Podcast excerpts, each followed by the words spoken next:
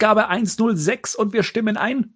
A gutes nice Jahr, a schön, dass wir das heute war, a gutes nice Jahr, a schön, dass wir es schon war. Ja, servus miteinander, sag ich da, in dem Jahr 2021. Ich begrüße den Marian.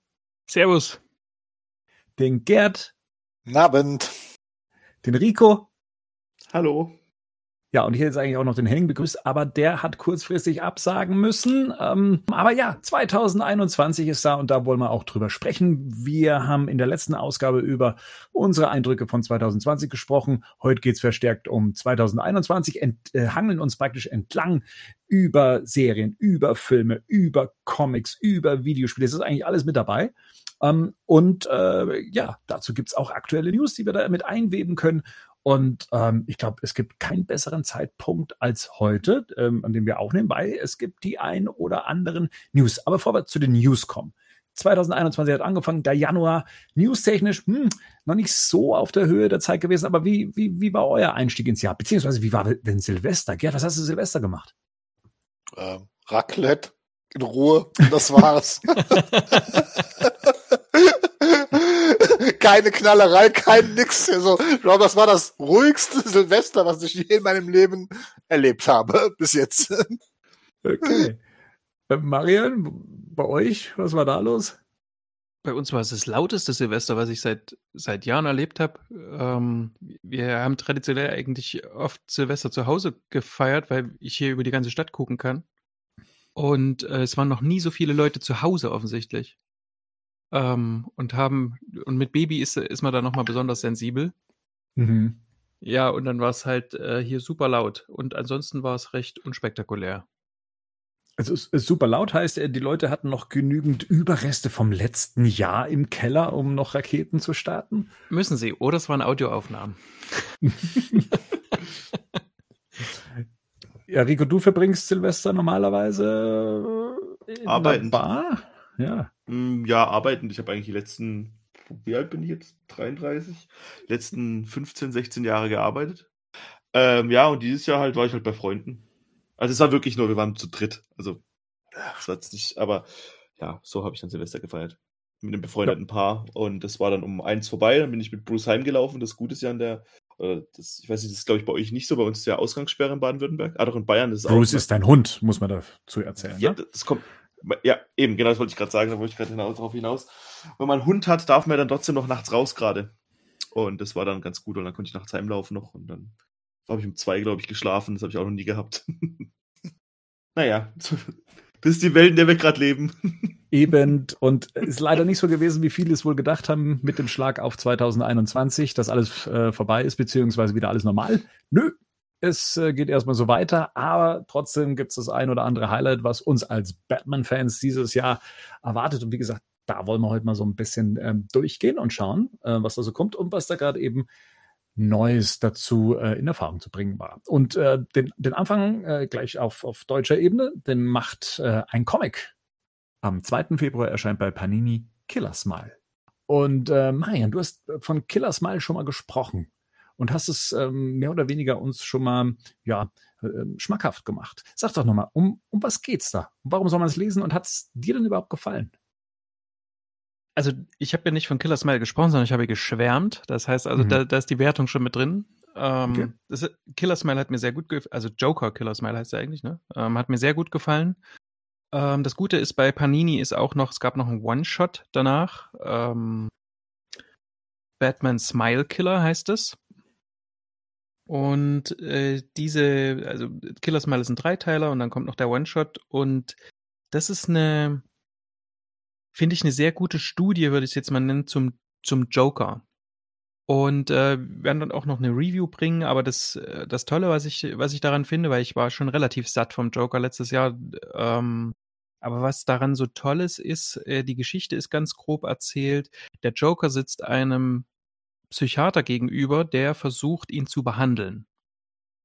Ah, da holst du dich, da fühlst du dich natürlich angesprochen. Ja, ich wollte gerade auch sagen, hast du dich da, hast du dich da. Genau, überhaupt, erstmal überhaupt nicht. Also das ist tatsächlich, auch, also wirklich mein allererstes, ich habe ähm, viele, ich habe hab viele wirklich sehr positive Reviews dazu gelesen und schlag die ersten zwei Seiten auf und denke, oh nee, ne? Da sitzt jetzt also wieder so einer, der den Joker behandeln will. Lass es doch einfach. also, und ich will auch nicht mehr wissen, was im Joker vorgeht und so, ne? Also das, das reicht jetzt auch langsam.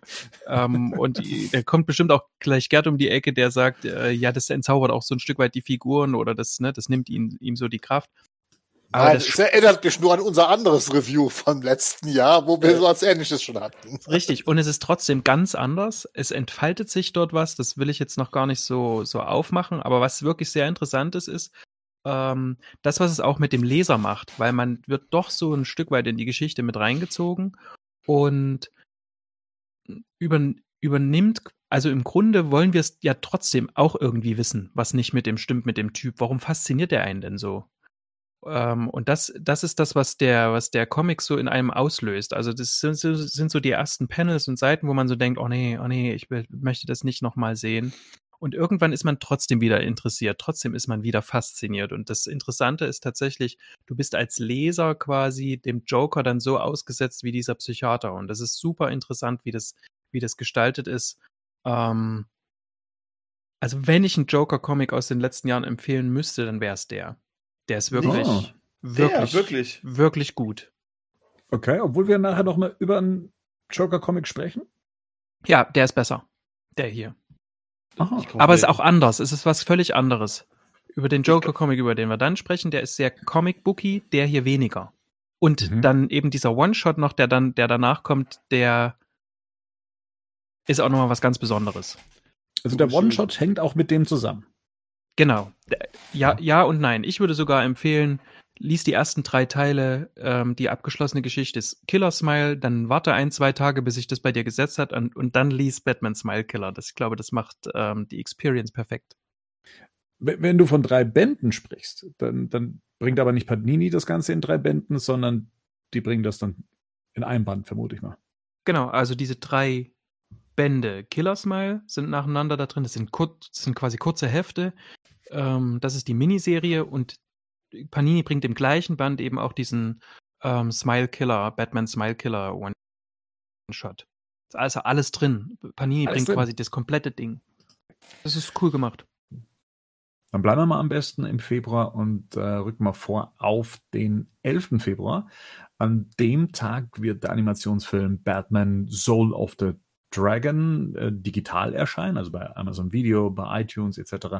Und dann im März, am 4. März, um genau zu sein, dann auf Blu-ray. Und ähm, genau, Batman Soul of the Dragon, wir haben schon mal über den Trailer gesprochen. Ähm, und in den USA ist der Film ja auch schon so weit draußen, dass man Reviews dazu lesen kann. Marian, was sagen denn die Reviews? Das soll ein Film sein, der ziemlich Spaß macht. Also wohl dieses ganze äh, Setting dann auch da ineinander Parbat äh, oder in der Ecke, in der das spielt, das soll wohl großen Spaß machen. Auch dieses ähm, 70s, äh, 80s Feeling kommt wohl ganz gut rüber. Ähm, offensichtlich hat allerdings Batman nicht oder keine großen Auftritte. Also es, äh, das habe ich in mehreren Reviews gelesen, dass es eher ein Film über Bruce Wayne ist als über Batman. Was aber wohl spannend ist, ist, dass man so ein Stück weit sieht, ähm, wo er so seine Kampfkünste gelernt hat. Das ist es im Wesentlichen. Also es ist gar nicht so, so lausig, wie einige im Vorhinein sich gedacht hatten. Es sind viele kritisch rangegangen wohl. Ähm, aber ein Batman-Film ist es eigentlich nicht. Die Figuren mhm. machen wohl alle Spaß drumherum, aber wie gesagt, mit Batman hat es offensichtlich wenig zu tun. Mhm. Ja, das ist halt dann auch die Frage, ne? Also ähm, ist, ist das dann ein Film, den man auch ernst nehmen kann, in, wenn du sagst, es gibt besondere Aspekte, wie eben, wo er es kämpfen gelernt hat, aber der Film gliedert sich ja nirgends ein. Ne? Das ist ja so eine Art freie Erzählung zum in einem bestimmten Jahrzehnt und hat jetzt wahrscheinlich so für die Geschichte Batmans ähm, oder Bruce Wayne relativ wenig Bedeutung. Nee, ich denke, das ist eine riesige Elseworld-Story, die Bruce Tim halt mal machen wollte. Also, ne, so hat Bruce Tim ja im Grunde selber auch ähm, berichtet. Vielleicht einfach mal eine Chance geben, ne? wenn es dann wirklich äh, rauskommt. Also angucken, denke ich schon. Mhm. Würde ich mir auf jeden Fall mal. Direkt zum Release oder wartet man da so ein bisschen? Kommt immer darauf an, was wir zu tun hat und was zu gucken gibt. Ich habe gesagt mir immer, bewacht immer lieber bei den Animationsfilmen und habe sie dann doch, dann doch sehr oft äh, meistens zum Release gekauft. Ne? Also deswegen. Aber, ah, eine ja. kurze Zwischenfrage. Welche, welche, welche äh, liegen denn bei euch noch brach? Welche habt ihr denn noch nicht geguckt? Ich glaube maximal, also welche ich, welche ich nicht geschafft habe, war Gotham by Gaslight, weil ich ihn schlimm fand. Den will ich aber nicht gucken. Und ja, diesen, diesen hier, mhm. Death in the Family, den habe ich halt nicht angerührt, aber ich glaube, sonst müsste ich fast alle gesehen haben. Also, wenn wir jetzt mal diese billigen Lego-Filme und so weglassen. Also, wenn wir jetzt wirklich mhm. uns auf die letzten, dann habe ich, ich müsste, von dem Animated Universe habe ich alle gesehen. Mhm. Auch. Den Superman-Zweiteiler? Den habe ich, hab ich alles gesehen. Ja, der war letztes Jahr, der war ja letztes Jahr, da haben wir sogar drüber gesprochen, Rico und ich kurz drüber in, im Cast. Und sonst dürfte es eigentlich nicht so viel sein. Also, oh gut, ich habe den zweiten von da gibt es einen zweiten von, den, von der Adam West ähm, ja. Zeichentrickgeschichte. Da habe ich nicht gesehen. Den habe ich, glaube ich, nicht gesehen. Den habe ich, das, mhm. das dürfte einen noch sein, den ich nicht gesehen habe. Aber sonst, ja. Mir fehlen noch aus dem Animated Universe fehlen mir noch vier oder fünf Filme, immer noch. Ich will die aber auch nicht, also es fällt mir schwer, die gerade nachzuholen. Es gibt gerade so viel andere Sachen und Death in the Family liegt bei mir tatsächlich als Blu-ray noch verpackt da. Ich, ich glaube, mir geht es genauso. Also, äh, da sind eine Family noch original verpackt. Äh, die, der Superman-Zweiteiler, den habe ich noch nicht gesehen. Äh, Gotham by Gaslight. Ähm, den letzten, den ich jetzt gesehen habe, das war der äh, finale ähm, ja, Animated Universe-Film. Hier dieser, dieser Justice League. Justice League Dark, Acropolis Dark, genau, richtig. Äh, den, ich, den ich eigentlich sehr, sehr cool fand. Ähm, ansonsten, äh, ja, auch hier der, der Adam West-Film äh, fehlt mir auch noch in meiner Liste. Die Wonder Woman-Filme, die ganzen Suicide Squad. Also ich wüsste gar nicht, wann ich die gucken sollte, ehrlich gesagt. Aber man hat sie. Ne? Man hat sie. Das ist halt ein Film, den man gut nebenher laufen lassen kann, noch mal zehn Minuten nicht aufpassen muss. Der letzte, den ich gesehen habe, war Man of Tomorrow, Superman. Das war der letzte, den ich jetzt gesehen habe. Stimmt. Ach, und dann gibt es auch noch den, das, von, von den neueren gibt es ja noch diesen Deathstroke-Film, der fehlt mir auch noch. Den habe ich, den habe ich bei iTunes, der ist auch in, also gekauft, den habe ich genau. aber noch nicht genau. geguckt. Genau, das geht mir auch so, den habe ich auch digital. Ja, das ah. habe ich noch nicht geschaut. Genosse Superman fällt mir noch, ja. Ja, äh, den habe ich, den habe ich auch hier, ja. Den, den, den gucke ich nicht an, das hat mir, das haben, das haben mir Rico und Henning verboten. Ich habe den ja, Comic nochmal gelesen und dann haben sie beide zu mir gesagt, ich soll auf keinen Fall den Film sehen. Ja, das würde ich, zu der, damit stehe ich mit meinem Namen. Deswegen habe ich mir den auch nicht angeguckt, obwohl er, obwohl er ich ihn gekauft habe digital. okay. Ja, das ist also das ist echt dann echt lieber nochmal den Comic lesen, bevor man das macht, weil der schon echt coolere Sachen macht einfach. Der ich der kann Film es ver verstehen. Ich kann es verstehen, Rico. Entschuldigung. der Film ist dann sehr konventionell eigentlich, was bei der Geschichte, wenn man die kennt, halt dann irgendwie auch dann komisch ist. Aber ja, egal. Deswegen gucke ich Gossip by Gaslight, der ist auch furchtbar. Aber guck den, guck den Superman-Zweiteiler. Ja, der ist gut. Ja. Death, Death of Superman, ja. Vor allem ja. der erste. Ja. Okay. So, dann machen wir den äh, Februar rund. Und zwar ähm, soll der Drehschluss von The Batman nahen. Ui, Gerd. Was ist denn da los? Jetzt, jetzt nee, schon?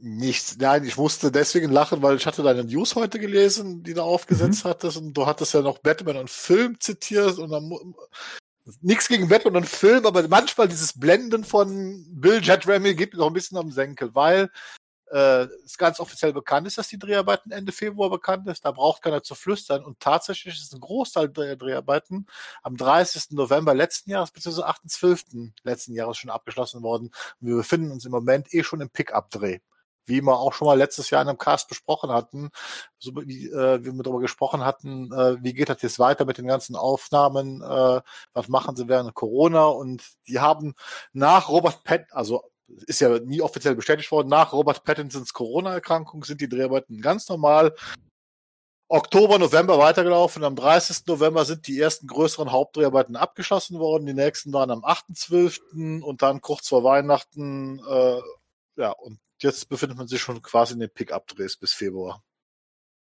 Ja. Ja, das ist doch gut. Dann, das ist super. Also die sind eigentlich super durchgekommen. Und hat ja keiner mit gerechnet, dass mit Corona das äh, noch so funktionieren würden. Und man muss auch sagen, das sind dann nach Pattinsons Erkrankung sehr ruhige und entspannte Dreharbeiten gewesen, habe ich mir sagen lassen, weil keinerlei Störungen mehr aufgetreten sind. Das muss alles sehr zügig geklappt haben. Haben die nicht auch viel dann drin gedreht, vor Greenscreens dann? Oder haben die nicht um. Oder vor dem Volume, ne?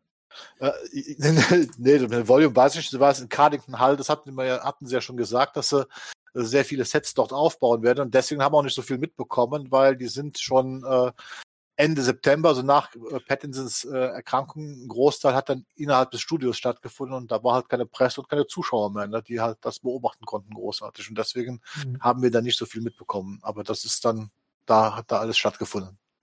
Aber Form. stimmt, äh, was Rico sagt, äh, da gab es ja diesen Artikel, dass äh, eben die, die, die Schöpfer des Volumes, also dieser Technik, die bei The Mandalorian eingesetzt wurde und dadurch bekannt wurde, dass die eben auch da in den Indoor-Sets eingesetzt wurde, um Gotham City ähm, mhm. zu erweitern und schon am Set und nicht erst per Bluescreen, sondern halt eben, wie gesagt, schon, schon am Set, sodass auch die Schauspieler das Gefühl haben, auf eine Skyline oder auf erweiterte Gebäude zu blicken.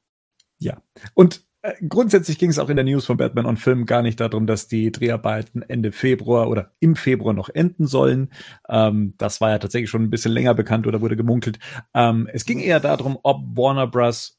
Ähm, oder eben das, das Team die Gelegenheit nutzt, eben diesen Drehabschluss in Corona-Zeiten dann eben auch mit einer kleinen Marketingaktion dann eben zu versehen, indem man dann ein neues offizielles Bild rausbringt ähm, oder vielleicht sogar einen Trailer oder so ein Danksagungsvideo oder was immer es auch sein könnte, äh, dann eben an den Start bringt, um, um ja, den Drehabschluss zu zelebrieren. Ich glaube, das hatten wir bei Justice League ähm, auch schon. Da hatten wir so ein, so ein, ja, so, eine, so, ein, so ein Reel rausgebracht, in dem dann so ein bisschen Behind the Scenes zu sehen war und äh, das alles dann schön geschnitten war. Man hat sich für das oder bei dem Team eben bedankt und hat das dann gleichzeitig eben auch nach draußen gespielt.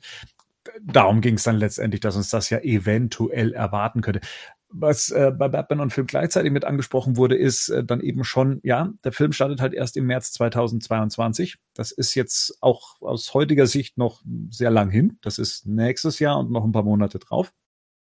Ähm, und ähm, ja, da, wie, verpufft dann sowas? Ich meine, wir sind das heute ja nicht mehr gewohnt. Die, die Sehgewohnheiten haben sich verändert, dass man schon ein Jahr vorher ein Trailer sieht. Ich glaube, gerade eben kam der Godzilla vs. King Kong Trailer raus und ich glaube, der soll ja auch schon im März diesen Jahres starten. Und ich glaube, das war der erste Trailer dazu, oder? Mhm. Und ähm, dass man, dass man marketingtechnisch immer mehr dazu neigt, ähm, so nah an den Start wie möglich mit der mit der Promo zu rutschen, weil man hat so viele Einflüsse von von Sachen, wo man mit dabei sein muss, dass man sagt, dann äh, lasst uns das Momentum nutzen und machen nicht schon ein Jahr vorher Werbung, wie es noch vor ein paar Jahren der Fall war. Wie, wie findet ihr das, dass äh, wir eventuell entweder noch so lange warten müssten auf, auf Sachen oder jetzt schon was geliefert bekommen? Ist verpufft das oder sagt ihr, oh, schöner kleiner Reminder? Wir haben, wir haben ja schon was bekommen. Also wir haben ja schon einen Trailer bekommen. Das, selbst das vergessen ja schon viele, oder? Ja, ja, genau. Und, und bei King Kong vs. Godzilla, weil das als Beispiel, das ist, glaube ich, der Unterschied dass das, ähm, dass das einfach der Film ist, der ist, glaube ich, schon seit einem Jahr fast fertig, so mehr oder weniger. Und dass sie einfach nie gewusst haben, wann sie den platzieren sollen. So, die haben jetzt irgendwie, die, die, die Chance wäre auch groß gewesen, weil auch das ganze Monster Universe ja komplett gefloppt ist. Und ich glaube, da ist Batman schon ein stärkeres Zugpferd. Trotzdem, ja, ich würde trotzdem gern mehr sehen, aber auch gleichzeitig nicht. Das genau, das ist es nämlich. Und deswegen denke ich nämlich auch, es verpufft verpufft, also bei mir verpufft da nichts, wenn ich, äh, ich kriege manchmal so Bock, mir das nochmal anzugucken irgendwie. Das ist wie wenn du, wenn, wenn ich nochmal Bock kriege, The Dark Knight anzugucken, dann ähm, kann ich mir den Trailer zu The Batman nochmal anschauen und mhm. finde es gut und kriege dieses Feeling wieder. Also von mhm. daher. Ich glaube ja, dass der Batman-Trailer, der auf dem DC Fandom gezeigt worden ist, vor allen Dingen erstmal aus diesem einen Grund gemacht worden ist, einfach diese ganzen Kritiker zum Schweigen zu bringen, die halt die ganze Zeit vor dieses Drama Pattinson, Suit und sonst was. Äh, und um zu zeigen, hey, wir können das wirklich. Ich glaube, das war der Hauptgrund. Ansonsten, inzwischen bin ich auch so, ich kann mich auch früher daran erinnern, damals Superman zum Movie, habe ich zum ersten Mal erfahren aus der Bravo. Ich glaube, sechs Wochen vor Filmstart. Da war ich zum ersten Mal, habe ich von diesem Film äh, gesehen. Und dann habe ich auch im Kino bei dem Bud Spencer-Film einen Trailer gesehen, vier Wochen vorher. Das Welcher Bud Spencer war es denn? weiß ich nicht mehr, ich glaube, aber sie, sie nannten ihn Mücke war, ich bin mir nicht mehr sicher, ja, so, äh, aber es war auf jeden Fall ein Bud Spencer Film. Und da hat man natürlich so eine ganz andere Erwartungshaltung, aber man freut sich ja auch, weil in vier Wochen ist es ja schon soweit. Ne? Und so dieses ein Jahr im Voraus, da kommt bei mir immer so, hm, jetzt musst du noch ein Jahr warten. Und dann ist so wie Marian, auf der einen Seite freut es mich, sowas zu sehen. Ich würde jetzt zum Beispiel auch unheimlich gern, wenn sie was machen, macht ein Bild von Alfred. Ich will Andy Sockers als Alfred sehen. Wie der aussieht. Ja. Nur ein Bild, so bitteschön. Will ich unbedingt sehen. Aber auf der anderen Seite denke ich, freu dich doch aufs Kino nächstes Jahr. Ne? Weil ich glaube, Aber- Batman ist der erste Film, der dann mal das Kino wieder beleben könnte, tatsächlich. Wenn er dann das, kommt. das, das, was du sagst, ich glaube, das wird James Bond, aber ja, das, was du sagst, stimmt, so zu 99 Prozent, das schreibe ich. Aber ich hoffe nicht, und ich hoffe, da hat man auch wieder von Disney gelernt, weil die das ganz gut gemacht haben, ähm, dass man nicht durchs Spielzeug gespoilt wird. ja, ja. Also, weißt du, ich, ich, wenn, wenn, also, entweder habe ich einen Trailer und, aber das jetzt schon irgendwelche Riddler-Figuren und vielleicht bald oder auf irgendwelchen, äh, irgendwie Pommes-Schachteln von McDonalds dann irgendwelche, dann der Riddler zu sehen ist. Das fände ich dann schon wieder Ja. schade drumherum, so. Also, ich hätte, Ja. Und da, hab, da geht man ja auch schon versucht, jetzt ein bisschen einen anderen Weg zu gehen und zu sagen, okay, vielleicht können wir Sachen zurückhalten. Ich weiß jetzt nicht, ob das bei der Batman möglich wäre, wie es bei so einer kleineren Serie vielleicht möglich wäre. Aber ja, dass man dann Mhm. halt, das wäre auch schon was, was mir vielleicht wichtig wäre daran. Äh, Also wenn ich dazu die erste eine- Überschrift, sorry. Ja. Ich, ich wollte nur wollte kurz äh, auf das, was du gerade eben gesagt hast, vom Merchandise gespoilert zu werden. Ähm, äh, sprichst du da auf dieses, wie heißt das, Drew? Das, das ist aber fake an? gewesen. Das war, das, war, das, war, das war das echt. Nein, aber generell ist es ja so ein bisschen der Zeitgeist so ein gewissen. Ich meine, wir erinnern uns an Batman wie Just, äh, Batman wie Superman zurück. Da gab es schon vorher alles mögliche an Figuren, die dann auch gar nicht im Film so aufgetreten sind, wie den Lex Luthor in seinem Kampfanzug oder sowas. Aber ähm, sowas wäre cool, wenn es dann vielleicht, wenn man das hinkriegen würde, das nicht zu bekommen. Dass man vielleicht auch, wenn jetzt sagen wir mal, ganz blödes Beispiel, Batman hat auch einen zweiten Batsuit, dann würde ich den nicht gerne als Spielzeug vorgespoilert kriegen oder als Lego-Set. So wie es dann auch zum Beispiel bei Steppenwolf war. Das erste Mhm. Steppenwolf-Bild war eine Lego-Figur. so. Mhm. Wisst Könnt ihr, was ihr ich euch denn meine? vorstellen zu dem, zu, zu dem Film, dass es da überhaupt so klassisches Spielzeug, was sich auch an Kinder richtet, erscheinen wird? Hat er bei Nolan auch noch gemacht. Ja. Oder? Ja, Klar. Andere Zeit, ne? Ich meine, Actionfiguren und sowas, der Markt ist ja nicht mehr so da, der Ja. wird von Fortnite und was weiß Aber ich die, alles. Action, die Actionfiguren sind ja auch nicht für, ähm, wie soll man sagen, sind ja auch nicht für die Kids, sondern die sind eher für Leute wie wir dann vielleicht auch. Ja, ja, Stimmt. aber die massenkompatiblen schon. Also die, die in einem Spielzeugladen landen, die sind für, für Kinder gedacht. Du Ja, meinst aber so ein 20 Batmobil wirst du doch Euro. auf jeden Fall, so ein Batmobil wirst du doch auf jeden Fall finden. Und da werden sie auch ein, zwei Figuren noch erfinden, die, sie da, die, du, da, die du da reinsetzen kannst. Oder, oder Lego halt, wie gesagt. Ich meine, ich bin Ja. ja selber nicht alles gut, aber ich kann mir, also ich kann mir jetzt nicht vorstellen, dass sie einen Pattinson Batman da draufdrucken auf dem Lego-Karton. Das kann ich mir nicht vorstellen. Aber zumindest ein bauähnliches Batmobil. Also ich weiß nicht, ob Mhm. sich The Batman im Moment wirklich für Kinderspielzeug anbietet, aber wie gesagt, da lasse ich mich gerne an das. Hast du recht, bei Nolan, das war ja eigentlich auch kein, nicht für Kinder gedacht und trotzdem gab es halt definitiv Kinderspielzeug zu den Nolan-Filmen zu gab, kaufen. es ne? gab Das- vom Heath Ledger Joker eine Lego-Figur. Ja, ne, aber es war ja auch, es gab ja auch Kinderbücher. Es gab Dark Knight und Dark Knight Rises Das stimmt, Kinderbücher. ja. Mhm. Aber um auf, auf Bernds Frage zu antworten, also für mich wäre das schon entzaubernd. Also ich, also gerade bei Batman, das ist so wirklich so eine Welt, wo ich denke, nee, da will ich unbedingt, ähm, möchte ich das so für mich bewahren und will irgendwie nur aus dem Material, was mir auch als Film präsentiert werden soll, als Trailer präsentiert wird, da will ich mir irgendwie Schlüsse draus ziehen, was kann passieren. Da will ich irgendwie mit spekulieren. In diesen, äh, ich denke jetzt gerade daran, ähm, das schien ja auch recht ungefährlich, das von The Suicide Squad, was zum Fandom rauskam, das war ja auch so ein kleines Making-of-Reel, ne? Mhm. Das war ja auch recht ungefährlich, aber ich glaube, wenn du dich da wirklich ransetzt und ähm, so ein paar Informationen und eins und eins zusammenzählst, dann kannst du dir schon ein, ein bisschen die, die Story spoilern. Aber ich finde, es macht halt auch, also mir macht es halt unglaublich auch Spaß halt so, ne? Also dann so mit anderen Leuten drüber zu reden. Aber dann mach's mit, mit dem Trailer, das meine ich. Also dann mach's mit dem Trailer. Und mach's nicht mit irgendwelchen ähm, ähm, Sachen, die, also die du quasi aus Metawissen gewinnst, weißt du? Ja, ja, klar, das stimmt Mhm. schon. Dann ein Trailer, ja, das stimmt. Aber andererseits können die halt auch nicht bis nächstes Jahr noch fünf Trailer rausbringen. Ja. machen. Und dann, dann sollen sie es so machen, wie Gerd sagt, dann bringt doch mal noch ein, noch ein Charakterposter raus oder irgendwas. Also, Ja. also ich glaube, hier kriegst du auch noch über die normale Fanbase hinaus einig, wirklich noch ein paar Leute, die du mit reinziehen kannst. Das hat er erst. Das denke ich auch. Mal, mal angenommen, sie würden es genauso machen und, und würden dann eben äh, zum Drehende dann eben sowas veröffentlichen. Und dann wäre es auch noch so ein Making-of. Ich meine, das würde ja schon so ein bisschen im Zeichen von Corona stehen, oder? Und das ist dann etwas, bei dem wir dann sehen, wie waren die Dreharbeiten unter diesen Bedingungen. Und das, das finde ich persönlich etwas entzaubernd, wenn es so wäre. Also, dass man dann merkt, okay, alles hat unter diesen Schutzmaßnahmen stattgefunden und man durfte dies nicht und man durfte das nicht und da musste man tricksen, damit man so weit kommt. Ich meine, nicht alles ist sofort offensichtlich, aber man kriegt so ein Gespür dafür ähm, und es, es legt ja auch so eine gewisse, also wäre es das Thema, so eine gewisse Schwere auf äh, diesen, diesen Umstand, eben unter diesen Voraussetzungen einen Film zu drehen.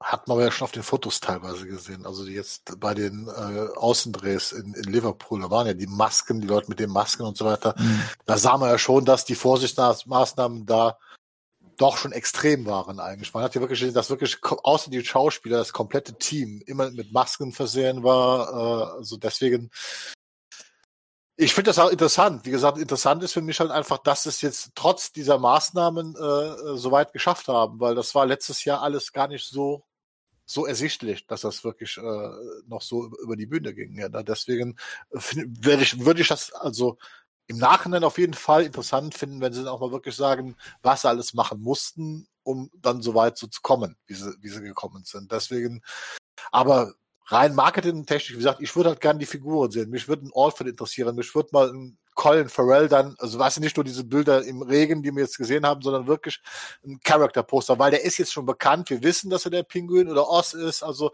da kann man ja auch was schon mit machen. Und Alfred einfach, ja, zu Batman gehört Alfred dazu. Das ist für mich, das war damals für mich auch das Größte bei ähm, Batman vor Superman, wo ich mich am meisten gefreut habe, war das erste Bild von Jeremy Irons als Alfred. Das ist so, das gehört einfach zu Batman dazu. Den brauche ich halt. Ne? Und außer seiner Stimme habe ich noch nichts von ihm gesehen. also die Stimme habe ich nur gehört. Na gut, dann würde ich sagen, bleiben wir so ein bisschen thematisch bei The Batman und zwar ähm, das TV-Spin-Off. Die, die Serie, die für HBO Max produziert werden soll, äh, die hat ja noch im November 2020 ihren Showrunner verloren, Terence Winter. Ähm, und jetzt hat man einen neuen gefunden, die jetzt diese Gotham Police äh, Department Serie, äh, Gotham Central nennen wir es jetzt einfach mal, äh, dann weiter betreuen soll. Joe Barton. Sagt mir jetzt nix und auch äh, da sucht man ja dann immer nach den Produktionen, die derjenige dann eben schon äh, ja, produziert hat und für BBC und Netflix hat er eine Serie, die heißt ist das Jiri oder ich Giri oder äh, Haiji? Also ich, ich weiß es nicht. Ich kenne die Serie auch nicht. Ich kann es überhaupt nicht beurteilen. Ähm, er war als Autor für den Film Das Ritual tätig. Ich auch nicht. Und er war auch am Drehbuch für den äh, kommenden Amazon-Film Invasion beteiligt. Ähm, und zu dem schreibt und produziert er gerade aktuell die Dramaserie äh, Serie Half Bad, ähm, eben auch für Netflix. Also ein Name, der mich äh, überrascht hat, äh, insoweit, dass ich dachte, sie würden jemanden mit dem äh, gleichen Kalibers wie, wie äh, Terence Winter, der ja dann doch ein bisschen was mitgebracht hatte ähm, auf, auf seiner Visitenkarte, ähm, da jemand ähnliches, ein ähnliches Kaliber auffahren. Wie ging es euch, als, als ihr das gelesen habt oder erfahren habt? Und was hat das für ein, für ein ja, Einfluss auf eure Erwartung? Also steigt die, ist die neutral, sinkt die? Fangen wir an. Ich denke eventuell, dass das, also ich, ich, ich mir ging es genauso wie dir. Der Name kam, ich denke, wer ist das um alles Welt? Guck mal. Und außer das Ritual, den habe ich gesehen. Äh, ich glaube, das war ganz okay. Sagt wie das andere gar nichts. Und dann hatte ich mir gedacht, ja, vielleicht ist es aber auch einfach so, äh, wenn ein Matt Reeves da immer noch als ausführender Produzent tätig wird und als, als Co-Creator, vielleicht will man auch einfach dem seinen Einfluss entsprechend groß halten und ich hole mir dann halt einen Showrunner, ja, der im Prinzip, ich will jetzt nicht sagen als Marionette, aber der vielleicht weniger ambitioniert ist als der vorherige äh, da dran geht, ja. um einfach, ja, das ist, äh, mhm. ist äh, so, das war so mein Gedanke, ne? weil wie gesagt, also das Ritual, ich fand den Film ganz okay, glaube ich. Aber wie gesagt, der Rest, ich sag, das sagt mir gar nichts. Das ist so ein absolut wirklich ein No-Name irgendwie. Und das war so mein Grundgedanke. Vielleicht ist es einfach so, wir holen uns einen, der das Ganze halt wuppt, aber da ist halt Matt Reeves, der dann letztendlich äh, ja die Oberaufsicht hat hier und der hat dann weniger Probleme halt mit einem Showrunner, der halt keine großartigen eigenen Ideen hat, in Anführungsstrichen. Kann ich mich so anschließen. Ja, genau was, was, was Gerd eigentlich gesagt hat. Wenn es der, der Sache dient, sage ich mal, das größere Projekt, dass alles auch zusammenpasst und das Universum daraus besser wird, wenn einer das Mastermind ist und nicht dann jeder da sein Ego da irgendwie durchsetzt, dann von mir aus. Aber es ist natürlich schade, ne? Weil äh, Broadwalk Empire schon eine gute Serie ist. Ich schließe mich komplett an. Ich schließe Sehr mich gut. komplett an. Dann schließen wir das auch gleichzeitig ab äh, und gehen in den März. Und da sind wir wieder auf dem deutschen Markt, 9. März. Da kommen wir zu einer weiteren Joker-Geschichte, die in Comicform erscheint, in deutscher Sprache. Und zwar die drei Joker, wie es hierzulande heißt. Äh, Im Original Three Jokers. Marian, auch hier. Und du, ähm, Rico, du hast es auch gelesen, ne? Im Original. Ja. Ähm, ohne zu spoilern, ähm, könnt ihr kurz erzählen, um was es geht und ob es ein Must-Read ist für März. Um was es da geht, will ich gar nicht sagen, weil das macht schon Spaß, sich das selber zu ergründen halt so, ne? Ja. Also gibt's drei Joker, Okay. gibt's sie nicht, wer weiß. Aber es ist eine coole Geschichte. Man hat viele gute, also man hat ein paar Figuren, ist, also Batman hat auch so ein kleines Team, wo ich auch eigentlich ja fast mit allem zufrieden bin, was so gezeigt wird. Mhm. Und ich fand es eine gute Geschichte. Also mir hat das Spaß gemacht. Das war so eins, ja, das, das war echt cool. Also, ich muss mir jetzt mal das, das Killer Smile durchlesen, was, was Marian da gesagt hat. Aber ich hätte das schon auf jeden Fall jedem empfohlen, das mal zu lesen. Das ist echt eine der besseren Geschichten. Auch wenn man, auch weil Marian auch schon mal gesagt hat, was auch stimmt, dass man langsam den Joker so überdrüssig hat. Also, es gibt genug andere Batman-Gegner, die jetzt man auch mal nach vorne holen kann. Aber das sieht Warner scheinbar anders. Oder DC, DC eher.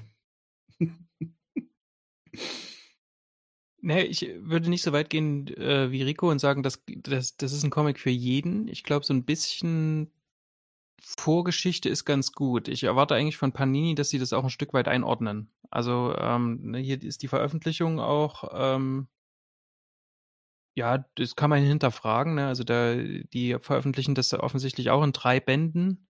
Und der erste kommt im März, der zweite im Mai und der dritte sehr wahrscheinlich dann im äh, Juli. Äh, ich hoffe, dass die, da, dass es ein gutes Vorwort gibt oder einen guten redaktionellen Teil, weil es doch ein bisschen, weil es doch ziemlich auch hier und da auf die Batman-Geschichte, auf die Comic-Geschichte von Batman auch ein Stück weit referiert, äh, referenziert, genau. Ja. Ja. Und das, ich glaube, das würde einem ein Stück weit Genuss nehmen, wenn du das quasi als erste Geschichte jetzt lesen würdest. Aber als Batman-Fan, Genau, also klar. Also, ja. ne? also das ja, vielleicht klar, schon voll. 10, 20 Jahre ist, auf jeden Fall. Ja, das, Mhm. das stimmt schon. Also, ja. Und es ist was ganz anderes als Killer Smile. Ne? Also das ist, das, das kann man nicht miteinander vergleichen. Das ist ein ganz klassischer Comic. Jeff Johns ist ähm, da ja auch ein Meister drin, da so ein paar Sachen zu übersetzen aus, aus früheren Comics jetzt quasi in die Jetztzeit zu holen. Und das ist eine, richt- das ist eine gute Comic-Geschichte, anders kann man es nicht sagen. Und das Killer Smile ist was, das bricht auch ganz viel mit Konventionen, so wa- was man gewohnt ist, wenn man Comics liest. Also das sind zwei Sachen, die würde ich gar nicht äh, miteinander vergleichen wollen sogar. Ist das denn jetzt in der, die äh, drei Joker jetzt in der äh, momentan laufenden Comic-Kontinuität eingebunden oder steht das auch für sich alleine? Ah, ey, gute das- Frage. Das kann man, halt- also das Problem ist halt so ein bisschen, dass es generell für dich schwer ist, zu sagen, was wo dazugehört. Wir haben uns ja auch schon über Doomsday Clock unterhalten, da gehört ja auch irgendwie ganz viel dazu, dann wieder nicht. Und das ist hier halt auch so, weil, ja, das ist auch ein Teil der Geschichte, sag ich mal. Stimmt. Okay. Okay. Aber, also, Aber hm? dass es, dass es theoretisch drei Joker gibt, das wurde in der laufenden Serie etabliert, oder? Genau. In, in der Justice League-Serie, die Jeff Johns für die New 52 geschrieben hat und auch schon mit Jason Fabok gezeichnet. Und Brad Anderson. Da sitzt der Möbius-Stuhl. Also, ne, das ist dieser, dieser Stuhl von Metron, von einem dieser New Gods. Und äh, fragt quasi nach dem Namen des Jokers und kriegt dort die Antwort. Ähm, ja, gibt's aber drei, kann ich Ihnen nicht sagen, gibt drei quasi. Und da setzt das, hm, da setzt das so ein Stück weit an. Und wie das zu klären ist, gucken wir vielleicht später, Mariko. Das ist ja, würde ich auch sagen. Es ist wirklich, es ist wirklich schwer darüber zu reden, weil halt da Aha. schon auch relativ viel aufgemacht wird. Und ja. Eine Sache muss man unbedingt sagen. Alleine das Artwork, das, das ist absolutes Gold. Also, das ist es- unglaublich. Also, Batman ist auch so gut dargestellt. Natürlich, es regnet natürlich die ganze Zeit. Das ist auch so ein ganz typisches Batman-Setting. Es regnet die ganze Zeit. Batman, Batmans Gesicht ist ganz oft so halb im Schatten. Also, ist auch gut inszeniert. Und der Fabok, wie der zeichnet, das ist der absolute Wahnsinn. Also, das ist egal, was der, was der dort zusammenzeichnet, seien das ähm, Figuren, sei von nah, von fern, seien das Bewegungen Ja. ähm, oder oder auch die die stehen dann vor, in einem Bild stehen die so vor Blackgate, das baut sich so vor den auf, während es von oben so nach unten regnet. Das ist das ist ein- einfach Das ganz große Kunst. Also es wirkt, es wirkt alles fast dynamisch. Ich habe das auf dem iPad jetzt auch nochmal ein bisschen durchgeblättert und teilweise wirkt es wirklich so, weil es, als ob es, also als ob sich die Figuren gleich bewegen. Ja. Also wirklich, es ist schon echt, also Und trotzdem hat er, hat er sich auch so ein Stück weit it, ähm, an dem Stil von Brian Bolland, der damals ähm, einen anderen sehr berühmten Batman-Comic gezeichnet hat. The Killing Joke? ja, Killing Ja. Joke, genau. Ähm, an dem hat er sich ein Stück weit orientiert und trotzdem so sein ganz eigenes Ding gemacht. Das ist sehr faszinierend. das, ja, das ist. Punkt. V- Vielleicht hören wir, hören wir uns ja nochmal dazu zu dem Thema. Ich denke auch. Und wer schon mal ein bisschen was davon von Marian hören und sehen möchte, dann sollte man noch mehr erwähnen, du hast ja den ähm, ersten Teil ja schon mal vorgenommen für eine YouTube-Review und hast hier auf äh, Batman News TV, was es ja bei YouTube gibt, ähm, dir den ersten Teil vorgenommen und äh, den dann schon mal als ähm, Review veröffentlicht. Ne? Spoilerfrei. Teil, und Teil 2 und Teil 3 sind schon in der Pipeline. Sehr gut. Ansonsten 9. März im Kalender ankreuzen, da erscheint die drei Joker von Panini. So. Damit wird der März eingeläutet. Der März bedeutet für die Snyder-Jünger stark sein, denn ähm, noch im März soll der Snyder Cut, also eigentlich jetzt offiziell Zack Snyders Justice League, ähm, eben bei HBO Max erscheinen. Und da gab es jetzt die letzten paar Tage und Wochen ja doch so einiges, was sich da angesammelt hat, äh, hier und da. Also erstens mal, ne, der offizielle Titel, Zack Snyder's Justice League. Okay, äh, finde ich persönlich, mm, ja, äh, zumindest ähm, etwas nicht ganz so salopp wie der Snyder Cut, aber ähm, ja, Zack Snyder's Justice League, okay, geschenkt. Director's Cut hätte mir auch noch gefallen. Ähm, aber gut, die, äh, es wird keine Serie, wie es ursprünglich äh, angekündigt war, sondern es wird jetzt ein Film und auch kein kurzer. Also man spricht ja hier immer von vier Stunden, 240 Minuten und auf ähm, Rücksprache hat ähm, oder auf Rückfrage hat Snyder auch geantwortet, 240 Minuten ohne Abspann. Ähm, es wird keine Abspannszene geben, äh, was wir ja inzwischen so von Comic-Verfilmungen gewohnt sind, allerdings gar nicht so verwöhnt wurden von DC, wenn man mal darüber nachdenkt. Ähm, und äh, dann gab es noch die Meldung, dass es eine zeitnahe Blu-ray-Veröffentlichung beziehungsweise auf einem festen Medium geben soll. Und äh, ja, dass äh, ein Schauspieler sich äh, für eine, sagen wir mal, ähm, schon länger gerüchtete Rolle äh, bestätigt hat.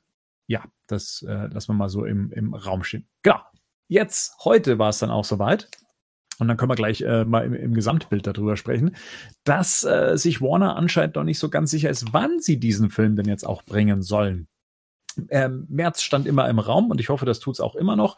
Und wenn man Grace Randolph glauben mag, das ist ja die Frau, mit der Zack Snyder ja auch schon öfters im Interview war und sie auch uns immer wieder angefüttert hat mit ähm, in Anführungszeichen Gerüchten und Fakten zu ähm, Justice League, dann sagt sie, dass es ursprünglich oder gerade jetzt noch im Moment der 25. März sein soll, an dem der Film erscheinen soll. Aber aufgrund dessen, dass sie jetzt eben äh, Godzilla vs. Äh, King Kong nach vorne auf den 26. gelegt haben, also einen Tag nachdem ursprünglich der äh, Snyder Cut erscheinen sollte, dass sie versuchen, jetzt den Snyder Cut noch weiter nach vorne zu ziehen auf den 18. März.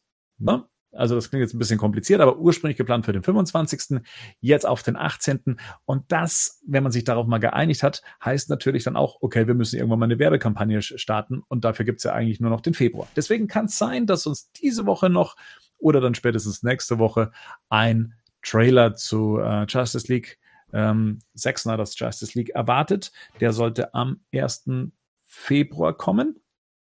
Ähm, das kann sich aber auch nochmal alles ändern, eben aufgrund dieser, äh, dieser Unsicherheit in der Fixierung des Termins. Das hätte es jetzt in der Kinolandschaft auch nicht gegeben, dass man heute mal sagt, wir bringen es dann, wir bringen es hier, wir bringen es äh, dann äh, und lassen uns das noch irgendwie zwei Monate vorher entscheiden. Sowas gibt's jetzt auch nur exklusiv während Corona und im digitalen. Und bei HBO Max äh, vor allem. Ich gehe Ja, das ist natürlich, äh, ja.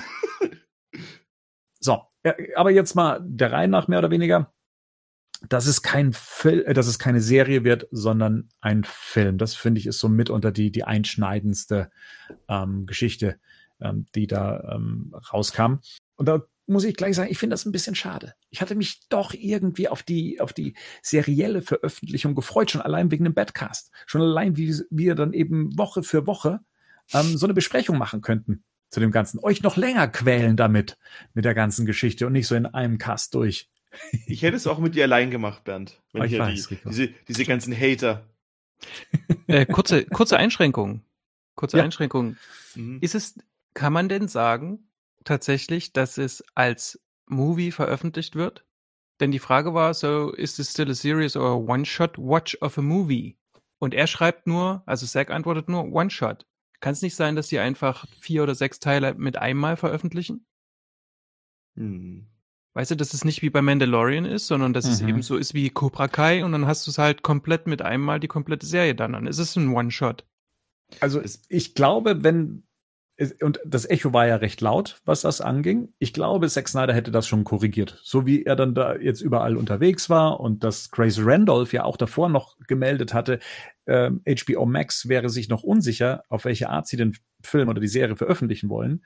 Ähm, also ob als Serie oder als Film. Das zeigt schon, okay, es gab diese zwei Optionen und da klingt One-Shot eher so nach einem Film. Das ist eben auch der, der andere Teil, der mich daran so ein bisschen irritiert als Geschäftsmodell hätte ich es ja eigentlich für sowas wie HBO Max dann tatsächlich für sinnvoller erachtet, das als eine Serie herauszubringen, um dann Abonnenten an einen äh, zu, zu klammern, mhm. über einen Monat hinaus. Und ähm, da, das irritiert mich tatsächlich, dass man dann eben einen vierstündigen Film dann einfach direkt rausgibt. Ich ich, ich weiß nicht, ich bin, ich, ich bin der Freund de, des Films und, und das soll auch bitte ähm, in, in seiner Größe dann eben ausgespielt werden. Aber bei vier Stunden mache ich natürlich auch dicke Backen. Ähm, das wäre, glaube ich, so im seriellen Format für mich auch einfacher zu konsumieren. Aber das ist jetzt mal nur so in meiner Vorstellung. Ich weiß, wir haben uns ja letztes Jahr schon mal darüber unterhalten und ich sage jetzt mal ganz einfach, wir haben ja mitbekommen, dass Zack Snyder inzwischen die wirklich völlige Kontrolle über dieses Projekt hat. Was er vorher nicht hatte, hat er jetzt bei HBO Max. Und ich glaube, als Regisseur, wir haben uns ja schon mal unterhalten, mhm. wie ziehen wir das jetzt durch? So, und wir haben uns, waren uns einig, ein serielles Konzept muss auch funktionieren. Sprich, für vier Episoden muss die Dramaturgie entsprechend abgeändert werden, damit das in dieser Episodenform funktioniert.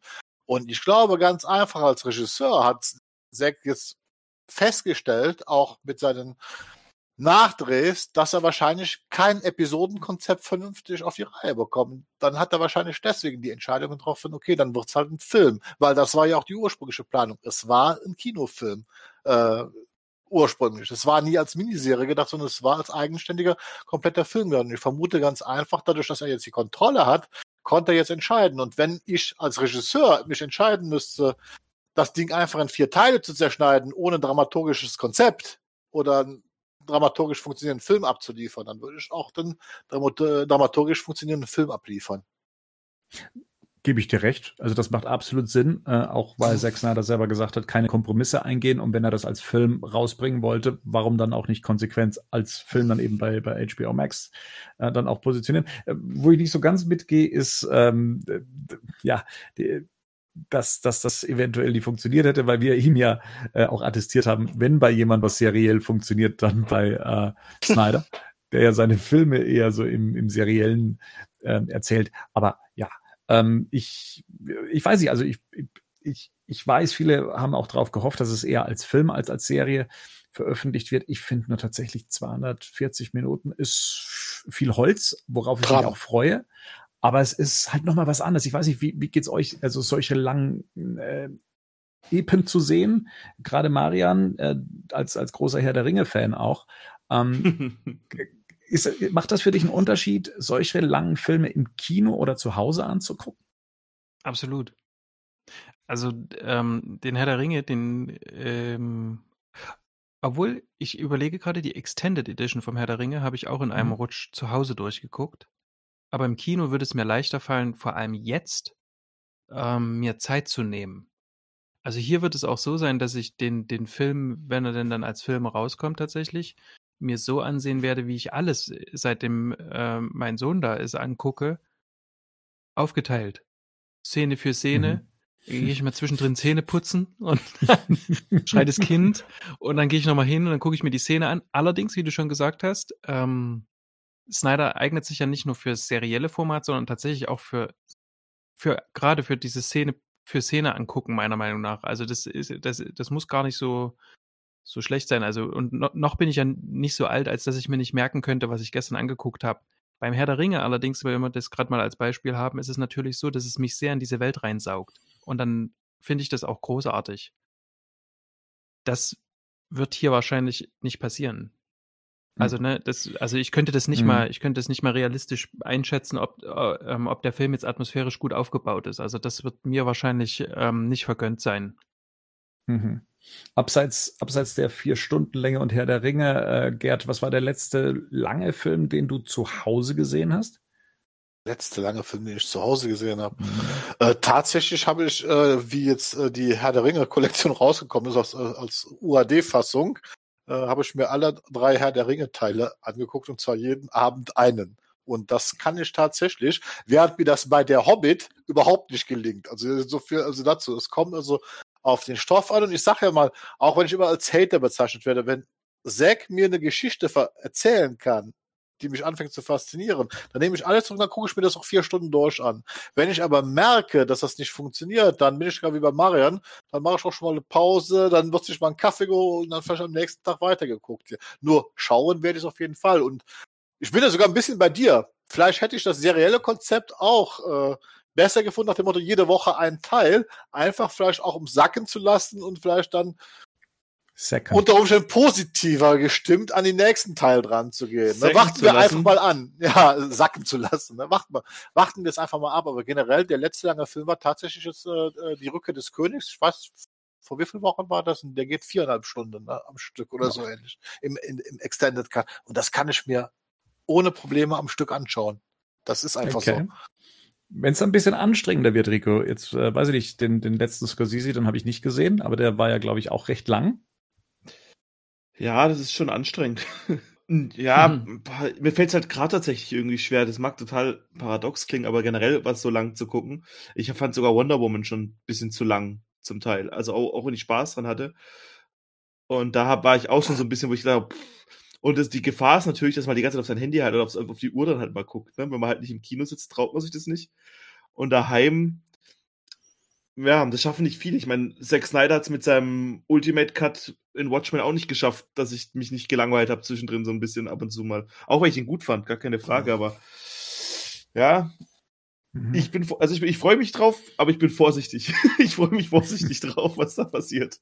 Ich glaube, ich glaube, wir sind in dem Alter, wir haben so viel gesehen, dass uns auch einfach dramaturgische Schwächen. Sag nicht, dass ich so alt bin wie du, Freund. Das, das nein, ja, so nein, ich meinte jetzt von der Seherfahrung. Das, das ist bei Wonder Woman 84 ging es mir genauso. Da, da war zwischendurch, wo ich einfach dachte, der ist zu lang. Ne? Also nach dem Motto. Äh, Ein bisschen da, ist halt wirklich zu lang. Ja. Ne, da, ja. da, da, fiel die Dramaturgie in sich zusammen. Und das, glaube ich, das merkt man, je, je mehr Filme man konsumiert hat in seinem Leben, umso heftiger fällt das dann auf. Bei The Irishman ging mir das nämlich genauso. Der hat nämlich auch so seine Längen zwischendurch gehabt. Ne? Und aber die Irishman konnte ich durchgucken, das weiß ich noch. Aber das Ding ist, ist, ist das Ding nicht eher so ein bisschen das Problem, dass ähm, Filme ja oftmals irgendwie, oftmals wird ja irgendwie sechs Stunden Material gedreht und dann schaffen es halt drei Stunden in den Film und bei zwei sagt man sich dann halt, ja, hm, muss nicht sein. Aber da haben wir jetzt ja wirklich das komplett geballte, was er machen wollte, diese mhm. vier Stunden. Und die haben wir jetzt halt. Wenn er jetzt Bock hatte, dass Ben Affleck oder wenn Batman erstmal zum Drive-In fährt mit Batmobil, dann sehen wir das halt. Das kann geil sein. ich wollte gerade sagen, aber das würde mich eher dran halten. Ja, nein, aber, aber wisst, wisst, ihr, wisst ihr, was ich meine? Also wir haben ja wirklich noch, wir haben ja wirklich von, von ihm wahrscheinlich, was war im Film von ihm? 40 Minuten oder so, die wir gesehen haben in Justice League? Ja. ja. Irgendwie sowas habe ich mal gelesen, oder? So, mhm. Übrig geblieben sind 40 Minuten irgendwie von ihm. Von ja. ihm, ja. Und, und dann haben wir halt wirklich dann halt diese, also äh, jetzt haben wir dann diese 180 Minuten, die wir noch nicht gesehen haben. Naja, das, das Schöne ist, also das ist das eigentlich, was Gerd vorhin gesagt hat, es kommt drauf an. Ne? Und ähm, wenn es zum Beispiel eröffnet wird mit dieser, äh, jetzt sage ich schon wieder, mit dieser Herr der Ringe-Szene, ne? also quasi die, die Schlacht des zweiten Zeitalters Allerdings hier mit Darkseid, wenn das gut gemacht ist, dann bist du Mhm. doch schon, dann bist du doch schon viel mehr mit drin. Ne? Also ich sage ja immer wieder, BVS im Ultimate Cut, das habe ich einmal geschafft und schlaf dann jetzt jedes Mal, wenn ich mir das nochmal angeguckt habe, bin ich eingeschlafen. Einfach, weil es mich nicht dabei hält. Ne? Das passiert eben beim Herr der Ringe oder beim Harry Potter Film oder so, passiert es eben nicht. Ne? Und dann kommt es halt drauf an, ähm, der hat ja nur auch trotzdem, ähm, denke ich, Deleted Scenes, ne? Also kommt es halt drauf an, wie er das hier, wie er das zusammenfügt. Hm. Ja. Ich, ich glaube, was mich da so ein bisschen ernüchtert jetzt durch, durch diese Ankündigung ist, dass ich mich auf dieses Event gefreut habe. Also dass äh, auch Genau. dieses ne, lange Aufbauen äh, Mhm. des Ganzen und dass man dann weiß, okay, das ist halt mit einer Sichtung ist das vorbei. Das, Ja. Also äh, dann ist es dann erledigt und das war's dann. Und dieses häppchenweise Konsumieren hätte mir jetzt tatsächlich, obwohl ich riesen Filmfan bin und ich es auch gerne als Film äh, schon in seinen ursprünglich gesehen hätte, so hat mir dieses Konzept von einer Miniserie doch sehr zugesagt. Auch aus dem egoistischen Grund, ähm, A, äh, eben auch als Vater nicht mir eben mal eben vier Stunden rausschneiden zu können am Stück. B, äh, mich gefreut hat mit euch, ähm, das auch ähm, Folge für Folge für Folge begleiten zu können, ohne zu wissen, was weiter passieren wird. So wie es eben bei Serien der Fall ist. Und ähm, ja, das, das ist, glaube ich, so der Grund, dass das dann irgendwie dann auf einmal am ersten Abend, wenn ich mir das dann gestatte, an einem Stück zu gucken, ähm, dann auch vorbei ist. Und ich kann mich nicht im Zaum halten, falls irgendjemand auf die Idee kommt, dass ich mir den Film dann in vier Teilen angucke. Oder Nee, dass nee, wir nee, das dann in vier nee, Teilen besprechen werden. Die Besprechung Äh, wird also- interessant, Nee. ne? Ja, du, genau, du musst ja, du musst ja erstmal alle, Kanäle stumm stellen, sobald Rico angefangen hat, sich das Ding anzugucken, ne? Ich hab, wann habe ich euch schon was gespoilert? wenn ihr nicht, wenn ihr nicht lesen könnt, dann kann ich Rico, nicht wir beide, wir, wir machen das. Wir, spoil wir spoilern uns gegenseitig. ja. Äh, ich hätte mal eine inhaltliche Frage. War das ein Gerücht, dass ähm, der, in der in der allerersten Folge für die Serie, die geplant war, ähm, Teile aus BWS mitverarbeitet? Ja, der Tod von Superman. Ja. Ist ja auch im Trailer zu sehen, ne? Daher kommt es doch, Ja. glaube ich. Also bleibt das auch im Film quasi? Ich, ich habe mich schon mal erkundig gemacht. Wir hatten es ja zuletzt überlegt, weil er macht ja jetzt BWS für äh, IMAX äh, äh, tauglich. Und wir waren jetzt beim Bildformat so ein bisschen. Äh, ich habe mich schon mal schlau gemacht. Tatsächlich ist BWS komplett auf äh, Red 8K-Kameras gedreht worden in 4 zu 3. Also der ist tatsächlich fürs Kino auf dieses 2,40-Format gekroppt Hm. worden. Das heißt, Snyder kann eine 4 zu 3 IMAX-Fassung abliefern und Ja. damit wird auch sein Justice League, diese Todesszenen in Justice League von Superman, ohne Probleme funktionieren, Ja, weil er warum- tatsächlich. Warum hat man das dann damals nicht so im IMAX gezeigt? Oder weil das dann zu aufwendig gewesen ist, nochmal so zu Ja, überarbeiten? sie haben's, ach so, ja. Ja, stimmt, nee, aber weißt du haben- noch, die haben Ja, ja. diese Regen, Mhm. ich weiß nämlich noch, wie diese Regenszene, weil das war ganz geil im IMAX damals, weil es im Ja. IMAX gesehen hat, wie da das aufgegangen ist. Ist doch Ja. ein Unterschied zwischen einem 70 mm IMAX Analogfilm und 8K digital. Und das hat auflösungstechnisch, wird das in einem IMAX-Kino nicht so richtig funktionieren. Deswegen werden in den IMAX-Kinos auch grundsätzlich nur diese mit IMAX-Kameras gedrehten Szenen gezeigt und der Rest wird halt dann auch zwar groß, aber halt so, also also in diesem Format gezeigt. Ja, ne? Das ist doch Das alles ist- Mumpitz. Da gibt es irgendeinen so einen Typ, der übertrieben viel Geld mit irgendwelchen Kameras und sagt, ey, das ist ganz anders. Das, das ist komplett was anderes. Das ist nicht, das ist nicht 4 zu 3, das ist 1 zu 3, nur 48. Das ist, Aber Marian, sag noch mal, was, äh, was, was Ja. stört dich daran? Ja, nee, mich, nee, nee, nee, nee. Ich will hier, ich will hier gar nicht ähm, der Brunnenvergifter sein. Ähm, aber glaubt ihr ganz ehrlich, dass das in seinem ursprünglichen Plan für den Film, so wie er damals ins Kino kommen sollte, mit drin war, dass dieser, dass Teile aus BWS mit dabei sind? Jetzt mal abgesehen davon, wenn jetzt vielleicht mit reingeschnitten ist, das Superman, also Mhm. was weiß ich jetzt zum Beispiel nochmal die, die Beerdigungsszene, okay, ne, geschenkt. Mhm. Aber so wie das jetzt auch geplant war in dieser, in diesem, in diesem Mega-Format, in dieser Länge und in dieser, in diesem epochalen, glaubt ihr, dass das so damals geplant war, dass wir den Film zu sehen bekommen, den er Äh, da geplant hatte? es würde halt passen, also vielleicht, wie man es halt auch sieht, ne? Vielleicht hat man wirklich noch was gemacht, so ein bisschen wie bei Justice League, äh, bei, bei wie Superman am Anfang geplant wurde. Einfach aus einem anderen Blickwinkel das Ganze nochmal so ein bisschen zu sehen, so Ja. versetzt. Also, ja, also die Geschichte gibt's gibt's schon ein bisschen länger. Also, äh, warum, ähm, warum ähm, äh, der, am Ende vom BBS ähm, eben ähm, Lex Luthor sagt, Ding, Ding, Ding. Ne? Also, dass, dass eben jemand alarmiert wurde im Weltall, sagen wir es mal so. Das ist eben Supermans Schrei gewesen. ins All hinaus oder äh, durch die Welten. Sein, der Tod Supermans praktisch, die hilflose Welt, die dann äh, zurückgelassen wurde. Und das Mhm. braucht äh, der Film praktisch als Einstieg, um zu erklären, wie überhaupt äh, jetzt ähm, ähm, ich hab schon Darkseid. was gesagt, Doomsday, äh, Doomsday, Darkseid dann eben auf die Idee kommt, jetzt die Welt wieder anzugreifen. Das ist ja auch in dem ersten Justice League Trailer so gewesen. Das ist ja diese Mhm. Off-Stimme, ist, war, ist ja. war ja Darkseid oder, oder weiß ich jetzt gar nicht, der es sagt, war, no, es war, ja, es war, glaube ich, äh, es war, glaube ich, noch nicht mal Steppenwolf. Ich glaube, es war einer von diesen, ähm, na, von diesen Priestern. Ah, ja, von der, ja, den, man jetzt auch sieht, ne? Diesen, Ja. diesen in dem, genau. der so ein bisschen Und- aussieht No wie. Lantern. Mhm. Genau, no, und, und das war ja schon so. Und das, das zweite ist äh, auf jeden Fall spätestens, wo Chris Terrio bei B BVS angefangen hat, mit Snyder am Drehbuch zu schreiben und so weiter. Ab da, denke ich mal, war ja diese Form der Justice League, bis auf ein paar Änderungen, im Groben stand die schon. Das heißt, die haben ja schon während der Dreharbeiten zu BVS auch Justice League geschrieben. Und ich denke mal, dass der Tod von Superman auf jeden Fall schon da ein Bestandteil der Justice League gewesen ist, also in ihrer Konzeption. Deswegen wird das jetzt auch passen, dass sie damit einsteigen und wird auch den Trailer, dieses, diesen Text im Trailer ganz äh, genau erklären, genauso wie das mit Lex Luthor, mit diesem Schrei von Superman ins Weltall, dass das eigentlich diese, diese Nachricht ins All ist, dass jetzt kein Beschützer mehr da ist. Ja, der Gott Hm. ist tot. Aber würde dann könnte man quasi, theoretisch könnte man, wenn man es richtig schneidet, aus Man of Steel bis Justice League einen langen Film machen. Das, das hat Snyder selber gesagt. Irgendjemand wird sich bestimmt mal so einen Supercut dann dran setzen. Irgend- und- und irgendjemand. Irgendjemand, ja, genau. Der ist im Ja, Keller schon lange fertig. Weil, All, all, allein schon die Mühe, die sich gemacht worden ist bei BVS, das Intro, wo man das, den, den Fight zwischen Zod und Superman Oh, wieder reingestellt noch aus, und, aus der anderen Perspektive von Affleck ja gezeigt hat und so weiter, wird das auf jeden Fall möglich machen, dass man da zum Schluss einen zehn Stunden langen Film draus machen kann, äh, äh, Den der, dann, besprechen wir dann. der, der dann funktioniert, weil dafür muss man jetzt ganz, ganz ehrlich sagen, da hat, hat sich Snyder, Snyder schon sehr viel Mühe gemacht, gerade bei BVS, um das miteinander zu verbinden, diese, Mhm. dieser Perspektivenwechsel. Und es war ja trotzdem identisch. Es waren ja die gleichen Szenen, wirklich nur aus der anderen Perspektive zu sehen. Und diesen äh, Ausschnitt, den wir jetzt von Superman gesehen haben, der kommt auch so nicht im BWS vor. Also Mhm. Den Vergleich habe ich schon vollzogen. Also die Szene ist in Anführungszeichen neu. Also zumindest aus einem anderen Wie er das schreit, oder was? Genau.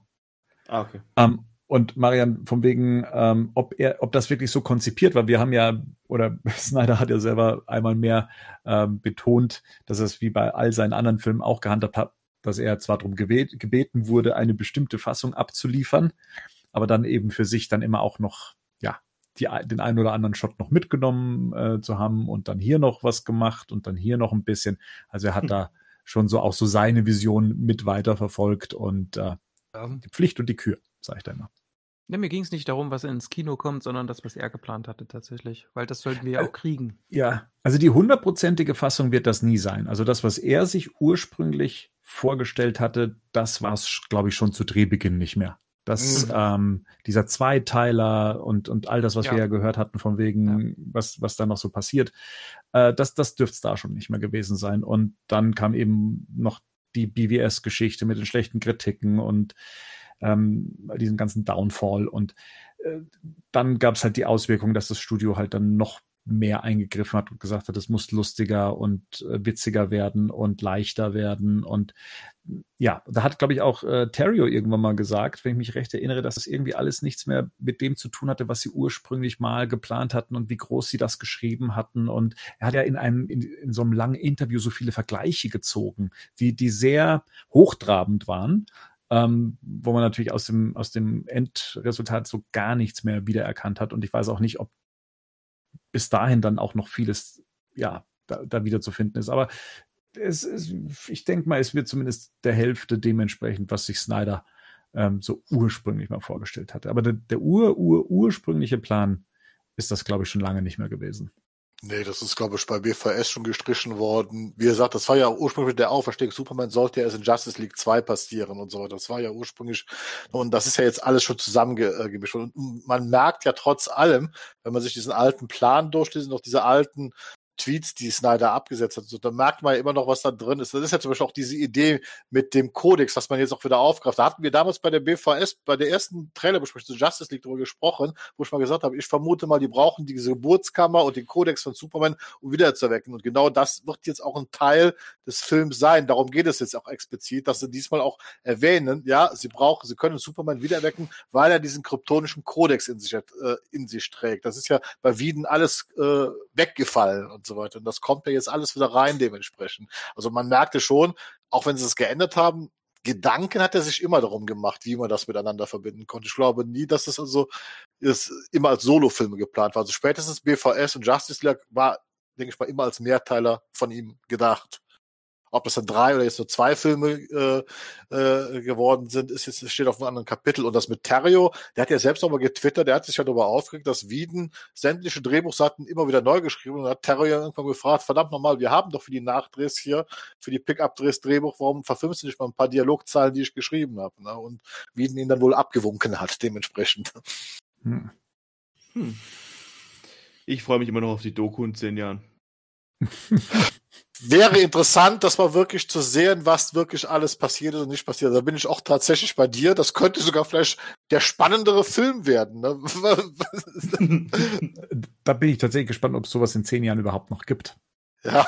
ja. Also Dokus, Dokus. über äh, solche Ja, also Do also Film, Dokus über Doku, also Dokus über Film, Doku, also Film eine Doku über einen Film, also was ja sonst äh, klassisches ähm, Material für die Blu-ray-Veröffentlichung ist oder mhm. sowas, ne? Als als Bonusmaterial, besonders wenn schon etwas Zeit ins Land gelaufen ist, dass man das dann noch mit draufpackt als exklusives Teil und ich, ja. ich, will die nicht sehen von Warner Brothers gemacht. Ich will die von irgendjemandem sehen, wie damals, der ist mittlerweile verstorben. Ich weiß nicht mehr, wie er heißt, der die Superman Lives Doku gemacht hat. Schlepp, Schnepp, John Schnepp, genau. John, John Schnepp, genau. Ja. Und dann halt, dann auch, dann halt, wie gesagt, sowas hätte ich, würde ich lieber sehen. Das, ja, das ist ja ist was Unabhängiges. Ja, wobei genau, ich sagen muss, genau. ich finde äh, gerade solche, wenn es eh einen Generationswechsel bei Warner Bros. gibt und es nicht mehr die gleichen Leute sind und äh, schlimme Zeiten hinter ihnen lagen und die dann nochmal freier über alles sprechen können. Ich glaube, die, die ganze Dokumentation auf den klassischen Batman-Filmen, ähm, die als Bonusmaterial beiliegen, sind eigentlich da schon recht ehrlich und offen, ähm, mhm. wie was entschieden wurde und warum was ist, wie es ist. Und sowas finde ich dann auch okay. Zumindest, wenn man mal erfährt, um was es denn letztendlich auch geht. Es kommt dann immer so drauf an, wie auch die Firma dann selber zu eigenen Fehlern vielleicht steht. Ne? Mhm. Bei Disney sieht man das ja immer ganz schön, wenn man sich mal von Episode 1 bis 3 die Behind the Scenes anguckt, wo eigentlich alle nur am Kotzen sind. Ja. Also gerade ihr, weil keiner irgendwie so genau weiß, was er hier gerade macht. Und dann guckst du dir die mal von 7, 8 und 9 an, wo alles eine große Familie ist und wir sind alle so zusammengewachsen. und da, da gucke ich mir lieber die von 1 bis 3 nochmal an. ja, eben. Dann gehen wir mal weiter in den April. In den April sollen die Dreharbeiten zum Flash-Film starten. Und das ist für uns Batman-Fans insoweit interessant, weil dort die Multiversen zusammengebracht werden sollen und dort Michael Keaton als Batman zurückkehren soll und Ben Affleck eventuell seinen letzten Auftritt als Batman hat.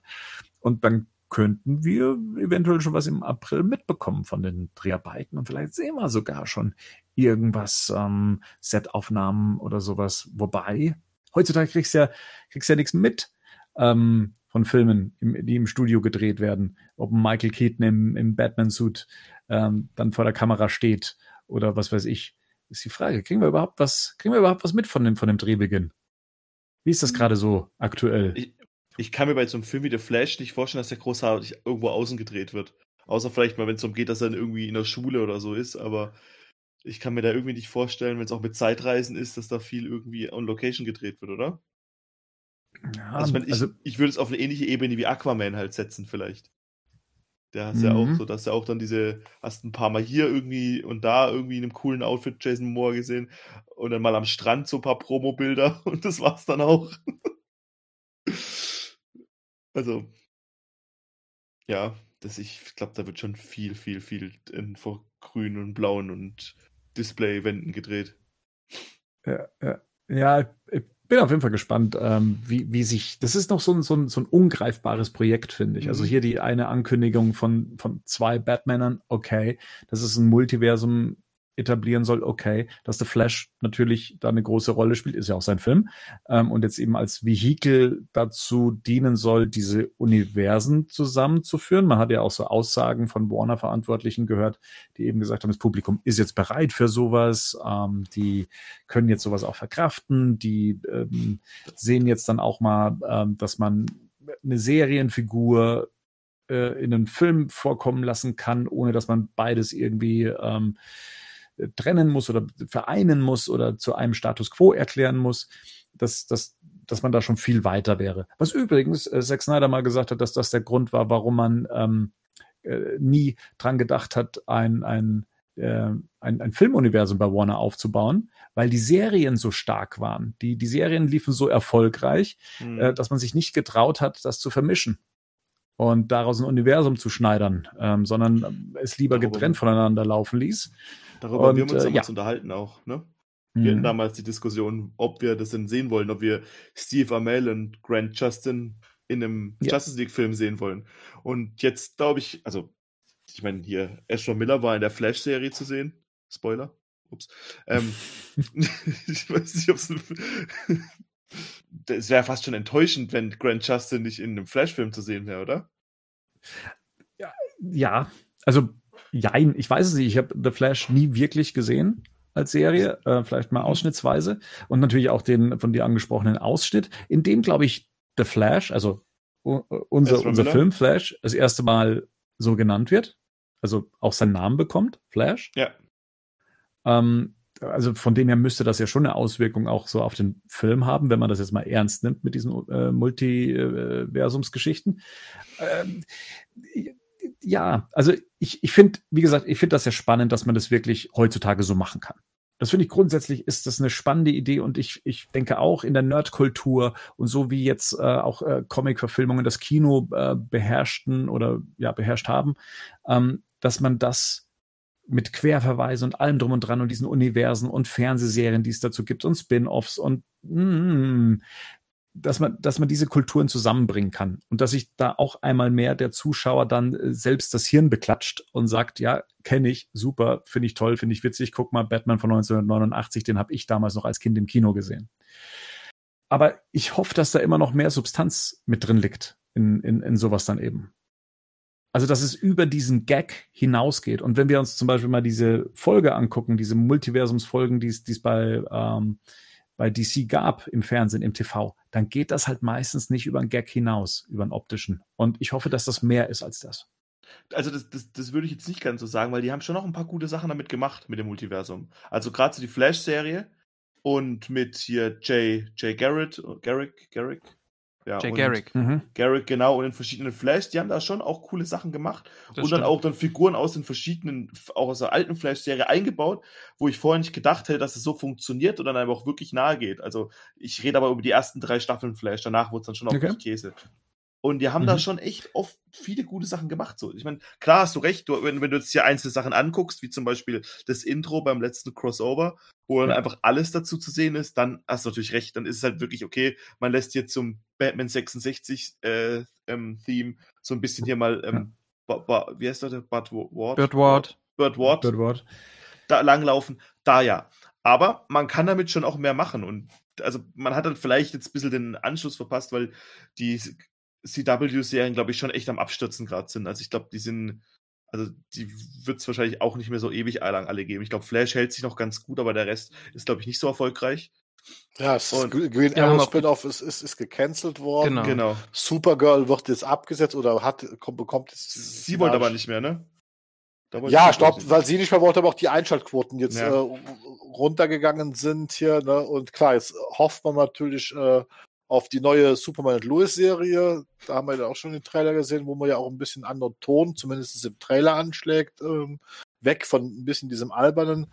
Muss man letztendlich mal abwarten. Ich gebe dir aber generell recht, bei den ersten drei Staffeln von Flash, die ich auch gesehen habe, war dieser Multiversumsgedanke und diese Crossover das war schon mehr als nur ein Gag, was sie da gemacht haben. Das hatte inhaltlich auf jeden Fall also auch äh, miteinander zu tun. Und so haben die es ja auch geschafft, zum Beispiel Supergirl mit The Flash zu verbinden, weil das ja ursprünglich auch nicht geplant war, dass das in einem Universum spielen soll. Das waren ja zwei Sender auch, ne? Na, ja, ja, es waren ja zwei Sender so. Und das hat man halt alles so geschafft. Natürlich muss man sagen, ist CW immer so ein bisschen am Rand der Cheesiness.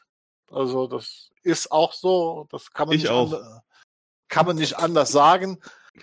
Aber sie haben doch einige wirklich tolle Sachen gemacht. Also wo ich auch sagen muss, also die, die haben sie sehr schön gelöst. Ne? Und da gerade gerade bei The Flash äh, äh, ist wirklich die beste Serie. Da war zum Beispiel die dritte Staffel mit einer der, der besten überhaupt, weil sie tatsächlich auch sehr düster und äh, erwachsen war im Gegensatz zu, zu, zu anderen Sachen, die man Und auch die erste, die erste, die erste, da bin ich wirklich, ich fand das wirklich richtig gut gemacht, so auch ja mit Harrison Wells und so. Also die hatten da schon echt gute Sachen. Die haben halt einfach nicht, die haben halt irgendwann halt einfach das nicht mehr geschafft, das richtig, ähm, das dann zu Ende kommen zu lassen, so, ne? ja Es gibt jetzt auch schon wieder Gerüchte, dass Stephen Amell noch mal doch noch mal zurückkommt für eine Staffel Green Arrow und so. Wo du denkst, okay, ist halt wirklich alles erzählt. Aber die ersten Staffeln fand ich auch da nicht schlecht. Also auch gerade hier mit, mit, mit, mit, mit Steve Wilson. Nee, Mann, ich hab's halt mit Namen, Slade. Alter. Slade Wilson. Steve Ja. Wilson. Ja, aber das stimmt. Die erste Staffel, die war wirklich. Und man muss auch mal sagen, in der Zeit, in der das rausgekommen ist, hattest du quasi keine. Ist kein Vergleich.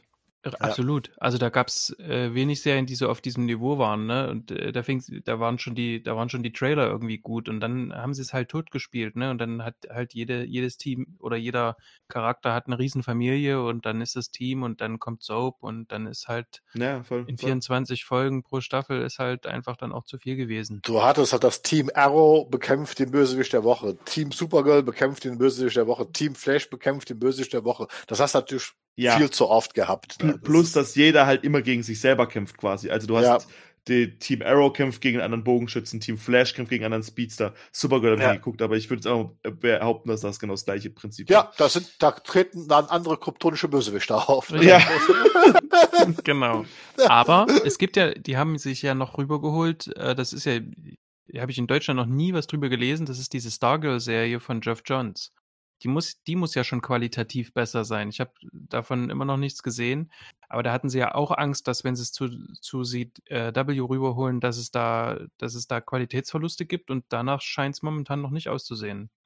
Ich habe den Pilotfilm gesehen, also die beiden Pilotfolgen gesehen. Ähm, das war aber für mich also schon auf dem Level von den CW-Serien. Also ich, ich hätte dann eher ein Problem damit, also ich habe kein Problem damit, Grant Justin auf, im Film zu sehen. Ich hätte eher ein Problem damit, wenn er den gleichen billigen Ledersuit anhat. das ist dann eher das. aber der gehört ja eigentlich dazu. Wenn man ein Eben. Multiversum aufmacht, Klar, natürlich, man, klar. Da, da muss man auch zu diesem Multiversum stehen, was man da gemacht hat. Und da gehört dann dieser am Anfang billige Lederanzug und noch schlimmer war aber später dieser Spandex-Anzug in der, in der vierten Season, damit diese, Ja. der war ganz übel. Lustig wäre, wenn Rico als Statist durchläuft, ähm, während Grant Gustin dort ähm, noch rein. Das ist auch ein billiger Anzug hier. Ich würde es machen. Ich weiß. Deswegen sagen wir es ja hier, weil Hollywood schreibt ja von uns ab, wie wir mittlerweile wissen. Genau.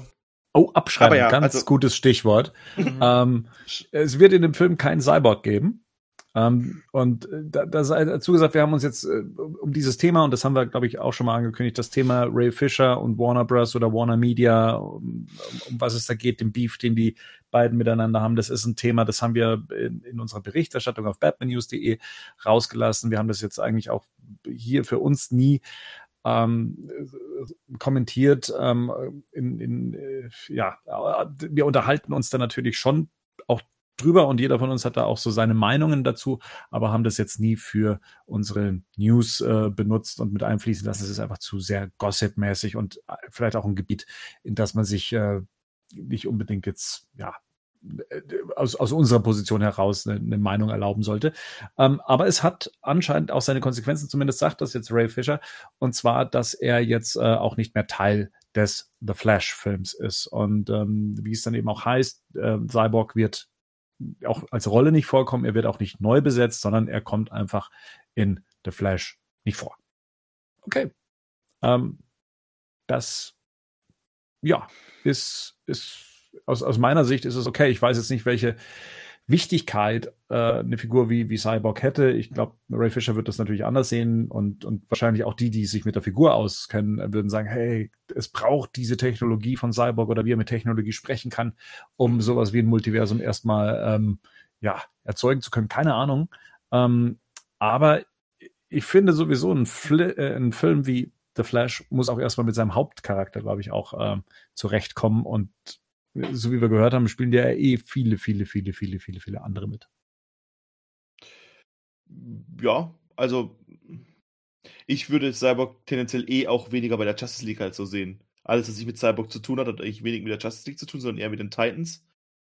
Und deswegen habe ich ihn jetzt auch nicht unbedingt bei Flash gebraucht. Ja, also so wie ich halt, ich habe mit Cyborg wirklich kaum Berührungen. Und was ich mit, ist halt hauptsächlich aus dieser Serie, die es damals gab. Und da kenne ich halt Cyborg. Okay, ich weiß schon auch, dass er ein Mitglied der Justice League ist, aber. Ja, ab den New 52 halt, ne? Ja.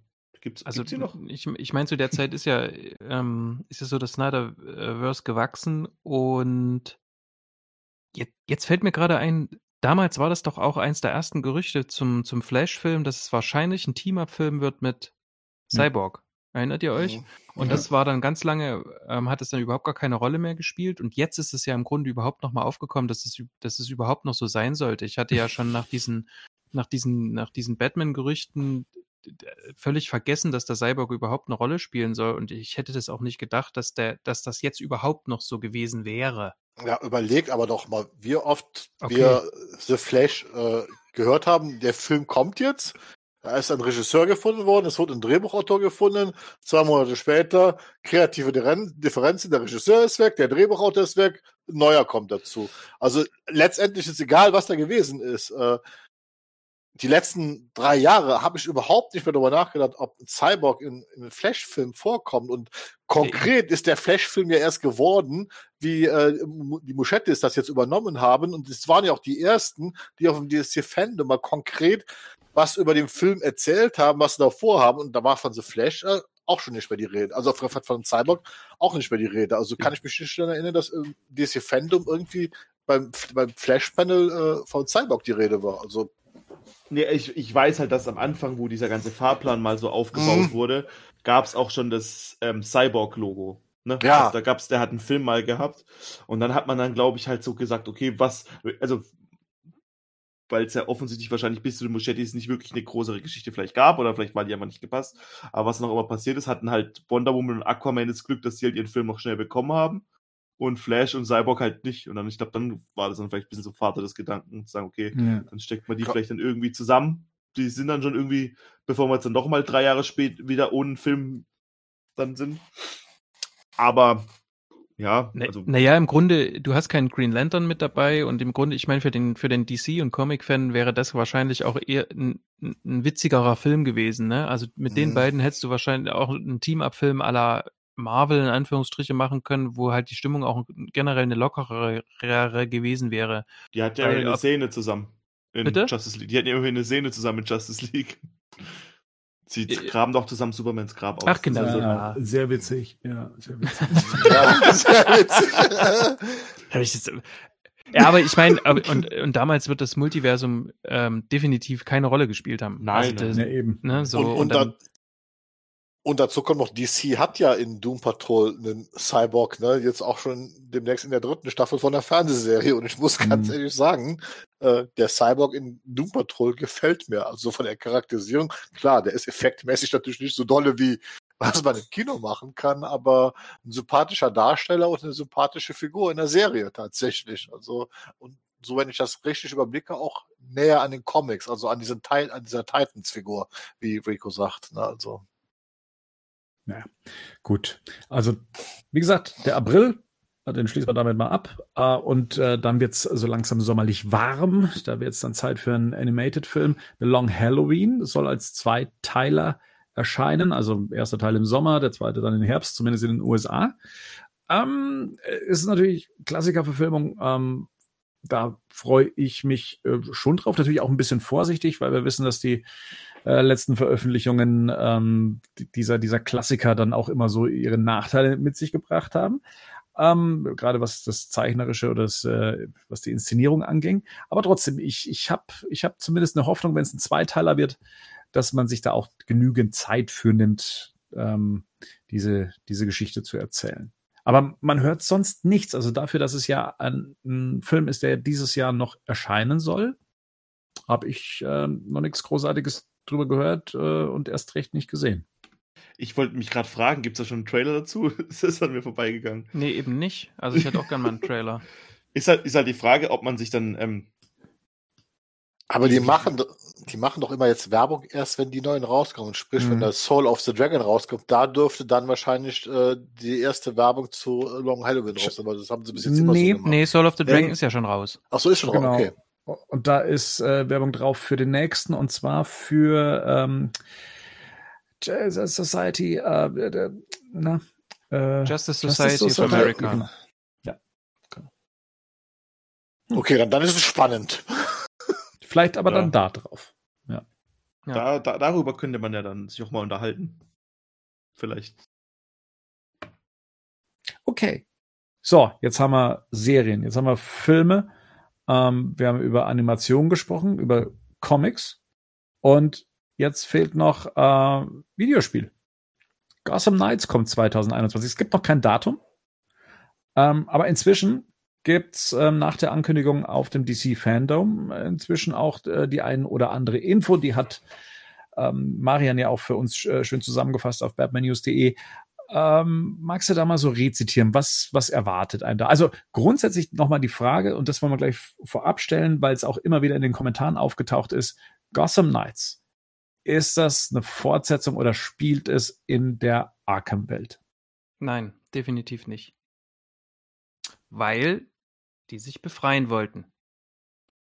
Also, anders. Das, was man da sieht in Gotham Knights, würde sehr gut als Fortsetzung zu Arkham Knight passen. Absolut. Verstehe. Bis auf den Satz mit James Gordon, glaube ich. Der macht keinen Sinn. Es, Im Trailer wird doch gesagt, dass Jim, seit Jim tot ist, Genau. ähm, bla bla bla. Und das macht, das ist das einzige, der einzige Punkt, wo man sagen kann, okay, es muss doch was anderes sein. Ansonsten Gut. würde das sehr gut reinpassen. Aber die Macher differenzieren und sagen, das hat nichts mit Batman, Arkham Knight, Arkham Asylum und so weiter zu tun, sondern ist, eine, ist ein eigenes Universum. Ja. Ja. Gut. So, und was gibt's jetzt dazu Neues? Warum will ich das spielen, Marian? Wenn ich mal die Zeit dafür finde, warum soll ich das tun? Wahrscheinlich gibt's kein Bettmobil. Hey, super. Ja, aber es gibt Motorräder. Ja. Ah, Und da kommt man besser durch die Straßen. Ich freue mich schon auf Mario und mein Let's Play hier auf dem YouTube-Kanal von Batman News. Ich, ich würde gern Gerd und Bernd zugucken und wir Ich beide kommentieren. wie, so, wie so bei UFC, so Joe Rogan. Ja, genau. genau. Ähm, warum du das spielen willst, ich habe wirklich keine Ahnung. Ähm, weil ich ja, bin was mir noch nicht, denn mit? ich bin noch nicht mal sicher, ob ich spielen will. Also Füllen Ja. wir das Ganze mal mit einer Story. Also das Ganze, äh, wenn ich das jetzt hier gerade so lese, Ausgangslage ist, äh, Batman war seit 15 Jahren unterwegs, ähm, Commissioner Gordon wurde ermordet mhm. und inzwischen ist auch Bruce Wayne tot. Und äh, er bittet Nightwing, Batgirl, Robin und Red Hood ähm, praktisch mit seinen letzten Worten oder mit einer Nachricht seinen Kampf um Gotham fortzusetzen. Ne? Mhm. Und dafür hat er den Glockenturm dann auf Vordermann gebracht und den sollen sie jetzt bitte auch als Zentrale nutzen. Mhm. Ähm, so. Und da, das wird dann zu dieser Missions-Hut sein. Also das heißt, du wirst dort Mhm, Mission mhm. starten, schätze ich mal. Das ist bei dem Avengers-Spiel der Helicarrier. Hier wird es halt der Gotham-Turm so sein. Und dann von da aus machst du dann ähm, quasi, rüstest du dich aus, nimmst deine Mission und startest in die Nacht. So, das ist das, was ich Okay. mir vorstellen kann. Und es ist nicht mehr, wie es früher war, in einer Nacht. Es wird mehrere Nächte geben. Also es ist nicht so, dass alles in einer Nacht stattfindet, wie Genau. es bisher immer war. Ja. Und, Und dann kann man. ich, ich kriege dann eine Mission mit der Zeit von selbst mit, was passiert. Ich höre jemanden schreien und laufe dahin und dann entwickelt sich die Story oder wie muss man sich das vorstellen? Das wird es auch geben. So, ich denke, so random, das nennt sich Random Encounters, so Sache wird es immer geben, dass du halt irgendwo bist und dann hast du dann halt, da bist du dann Verbrechen und dann kann man dann mal helfen oder nicht. Mhm. Aber ich glaube, der Hauptteil wird schon so sein, dass man sich halt feste Missionen ansucht und dann halt dann halt hinfährt zusammen und dann dort die Mission macht. So stelle ich mir zumindest mal. Ja, genau. Das Ding ist halt, dass Batman ja eben fehlt. Ähm, dem GCPD ist quasi der Commissioner äh, weggebrochen und das GCPD hat nichts Besseres zu tun, als Vigilanten zu jagen. Hm. Und dadurch haben halt äh, die, hat halt die Rogues Gallery von, von, ähm, von Batman sich Gotham City unter den Nagel gerissen, ne? Und dann hast du halt, und die Hauptmission ist quasi diese fünf, diese fünf Bereiche zurückzuholen, also diese fünf Stadtteile zurückzuholen von Gotham. Genau. Und dann hast du noch den Rat der Eulen irgendwie mit drin, ne? Ja, genau, wie sich das zusammensetzt, das ist ja noch gar nicht so Ja, offensichtlich. genau, genau. Aber das ist ja auch ganz noch, gut. Ja, ja, voll, voll. Aber Genau. das ist dann schon, ja. Also ich, ich bin mal gespannt, wie sie es umsetzen, weil ich da schon, ja, Ja, das, Ich- das, ich- Ding, das Ding ist halt, du kann's- kannst, du kannst halt leveln, ne? Und du hast eben auch so skalierende Gegner. Das heißt also, im Gegensatz zu, zu Arkham, wo das halt der Fall war, wo, da hast du halt diesen einen Gegner und den kannst du eben nur besiegen, wenn du jetzt, was weiß ich, die Waffe XY hast. Und du wirst ja auch hingeführt, so wie es Rico vorhin gesagt hat. Und jetzt so gehen die Gegner halt in ihrer, ähm, in ihrem Level mit.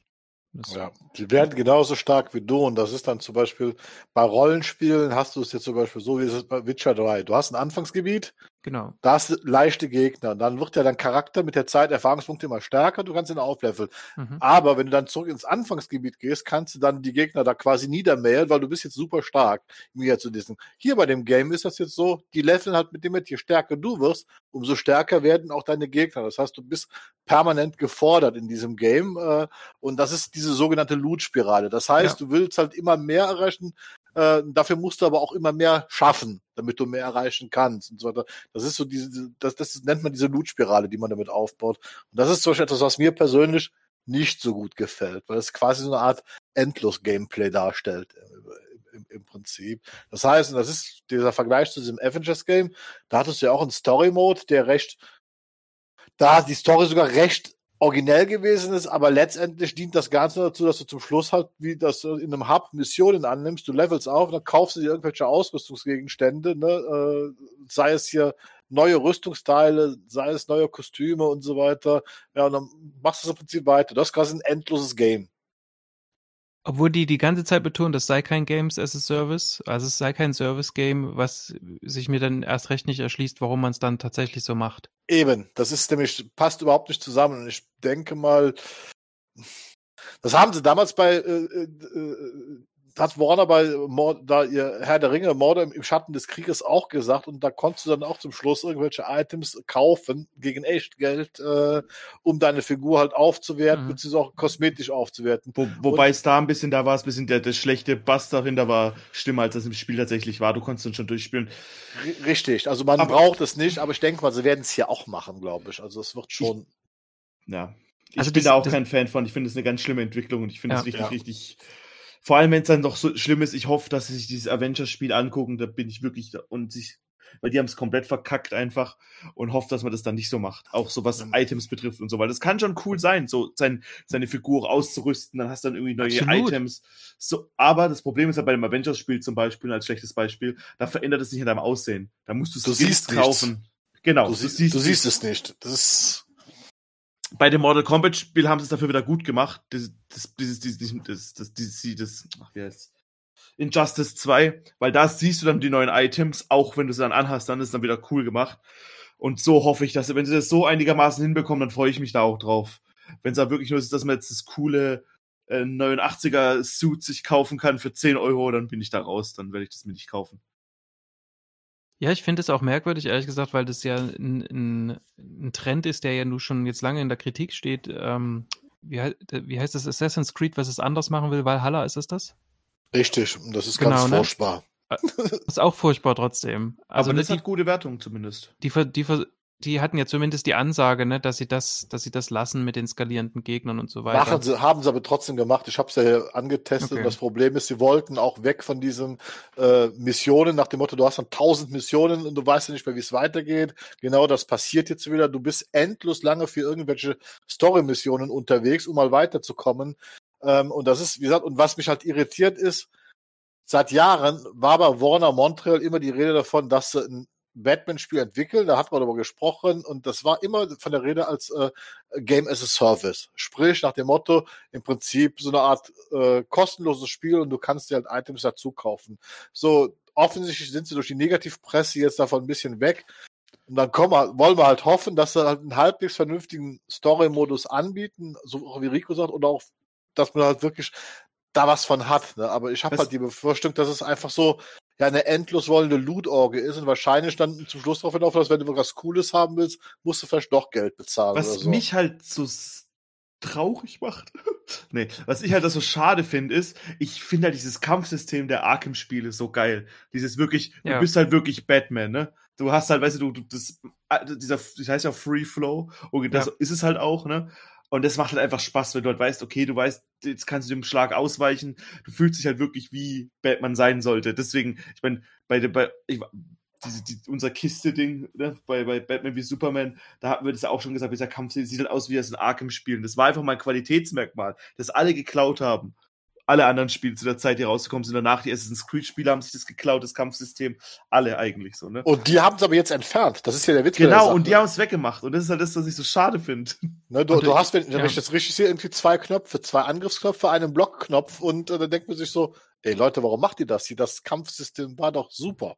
Naja, das, das, das, womit die halt so Werbung machen, ist, dass, dass, dass, dass die verschiedenen Charaktere haben halt noch ne, verschiedene Kampfstile, wo Batgirl wohl äh, als am nächsten an Batman quasi dran sein soll, ne? Am nächsten an diesem Free-Flow-System, was man von früher kennt. Ähm, Robin, der kann sich wohl über diesen, der hat wohl Zugriff auf diesen Justice League-Satelliten und kann sich, kann sich teleportieren. Kann sich teleportieren, genau, ne? Also das wird dann so, der, der, der soll eher so ein, so ein Stealth-Charakter äh, werden und so. But why? Ja, but why? Genau. Red, Red, Hood, Red, Red Hood hat die Waffen. Ja, so, also irgendwie, das, was halt wirklich sehr schade ist, ist, du hast diese, und das, was du in Arkham hast, ist halt, im Grunde hast du da auch Kampfloops, ne? Also mhm. wenn ich durch Arkham City durch, durchgelaufen bin, dann, dann konnte ich quasi den gleichen Kampf auch immer wieder irgendwo, irgendwo stattfinden lassen. Aber der war eben dadurch interessant, dass jetzt kam plötzlich ähm, als ich schon mich ein Stück weiterentwickelt habe, kommen plötzlich dann eben Leute, die haben Schlagstöcke. Dann kommen welche, die haben diese, diese Stromstöcke. Dann kommen, kommen, kommen diese anderen. Äh, haben Schilder und. Genau, Ahnung, wo man so drüber genau. springen muss und die dann von hinten oh. attackieren, ne? Wo, wo und du wenn halt. Wenn alle auf einmal kommen, war es halt geil dann, ne? Weil dann hast du genau. halt wirklich es kombinieren müssen und so. Und dann, ja. Genau, das war, das, das war irgendwie super. So, das nehmen sie einem weg. Dann wirst du, dann wirst, vor allem gerade so der Casual Gamer, ne, der vielleicht großer Batman-Fan ist oder so, dann wirst du in eine Open World reingeschmissen, die ist komplett begehbar am Anfang. Von Anfang an. Ähm, das kann cool sein, muss es aber nicht. Ich denke, es wird hier eher überfordernd sein, weil es die ganze Zeit nur darum geht, wie kann ich mich anpassen und diesen, diesen Koop-Modus, also den, also den bewerben die wirklich ähm, als das, das Herzstück dieses Spiels. Das muss offensichtlich riesig das, sein. Das, das, Problem ist halt immer so ein bisschen, wenn du halt niemanden hast, der es dann mit dir spielt, musst du halt mit Leuten aus dem Internet spielen oder alleine. Und das ist halt immer ja. so.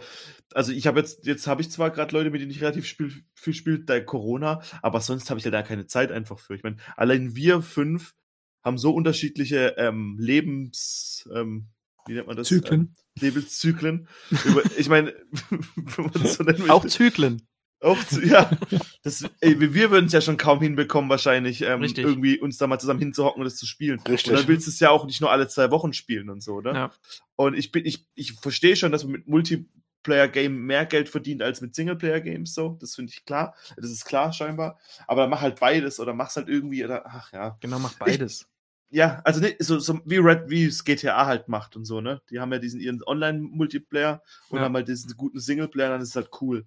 Das ist auch ein positives Beispiel. Rockstar macht Open World Games, die haben trotzdem immer geile Stories da drin gehabt. Du konntest das, mhm. äh, das war auch CD Projekt Rec, bevor dieses Cyberpunk-Debakel. Witcher 3 hat eine tolle Story. Du kannst das spielen, du kannst dieser Story folgen und du hast da Spaß dran. Das heißt, du, ja.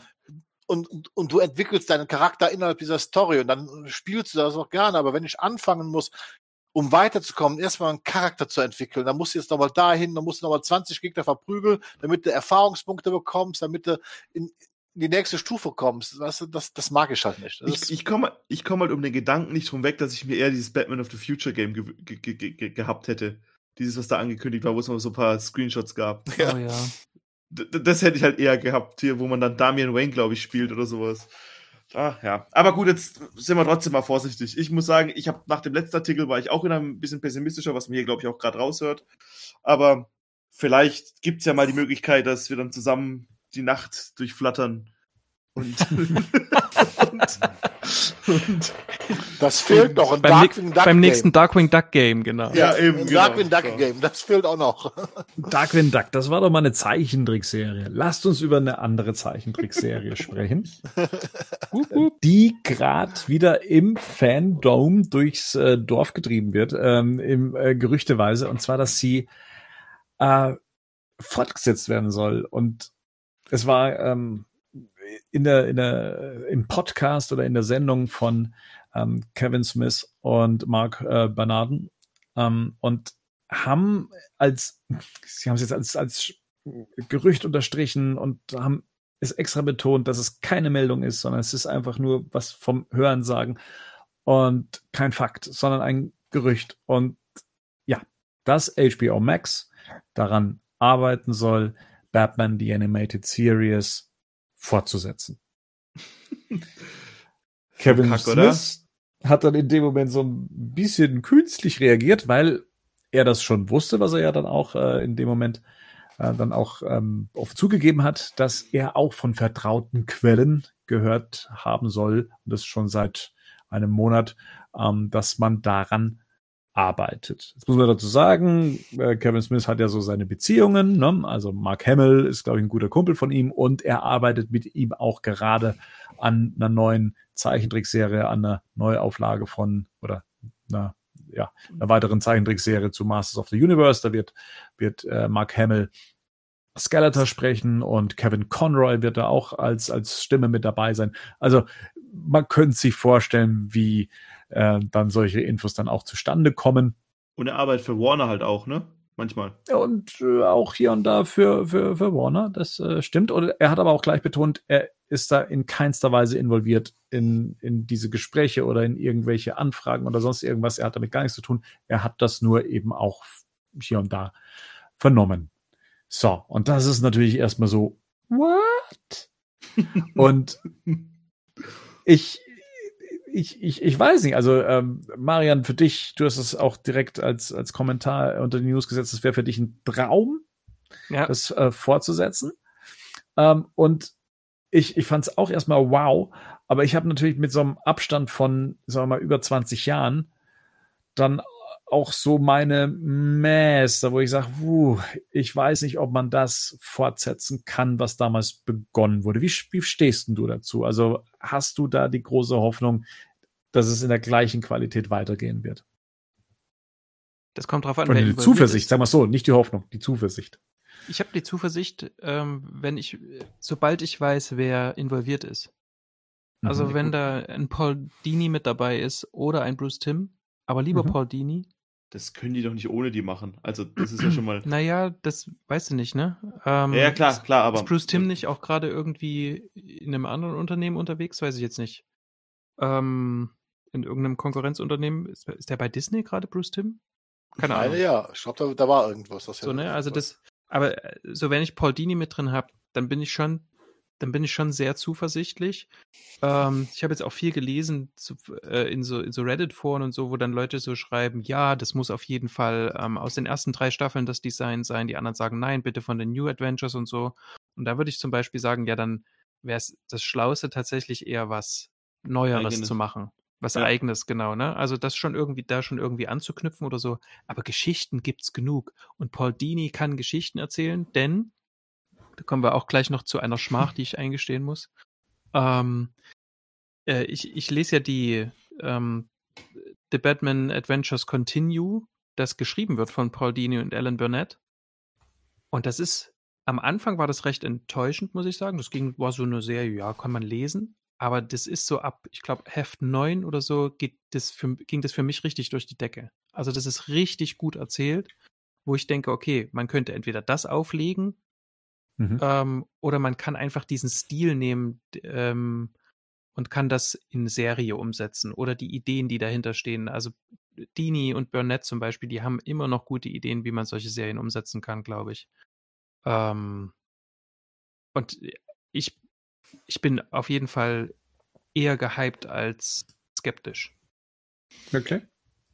Ist, ah, ah, ah, eigentlich ist ein No-Brainer, sowas und, und es war ja, also da, da kann man schon viel machen. Und ich habe ja auch die, die Adventure, Adventures Continues.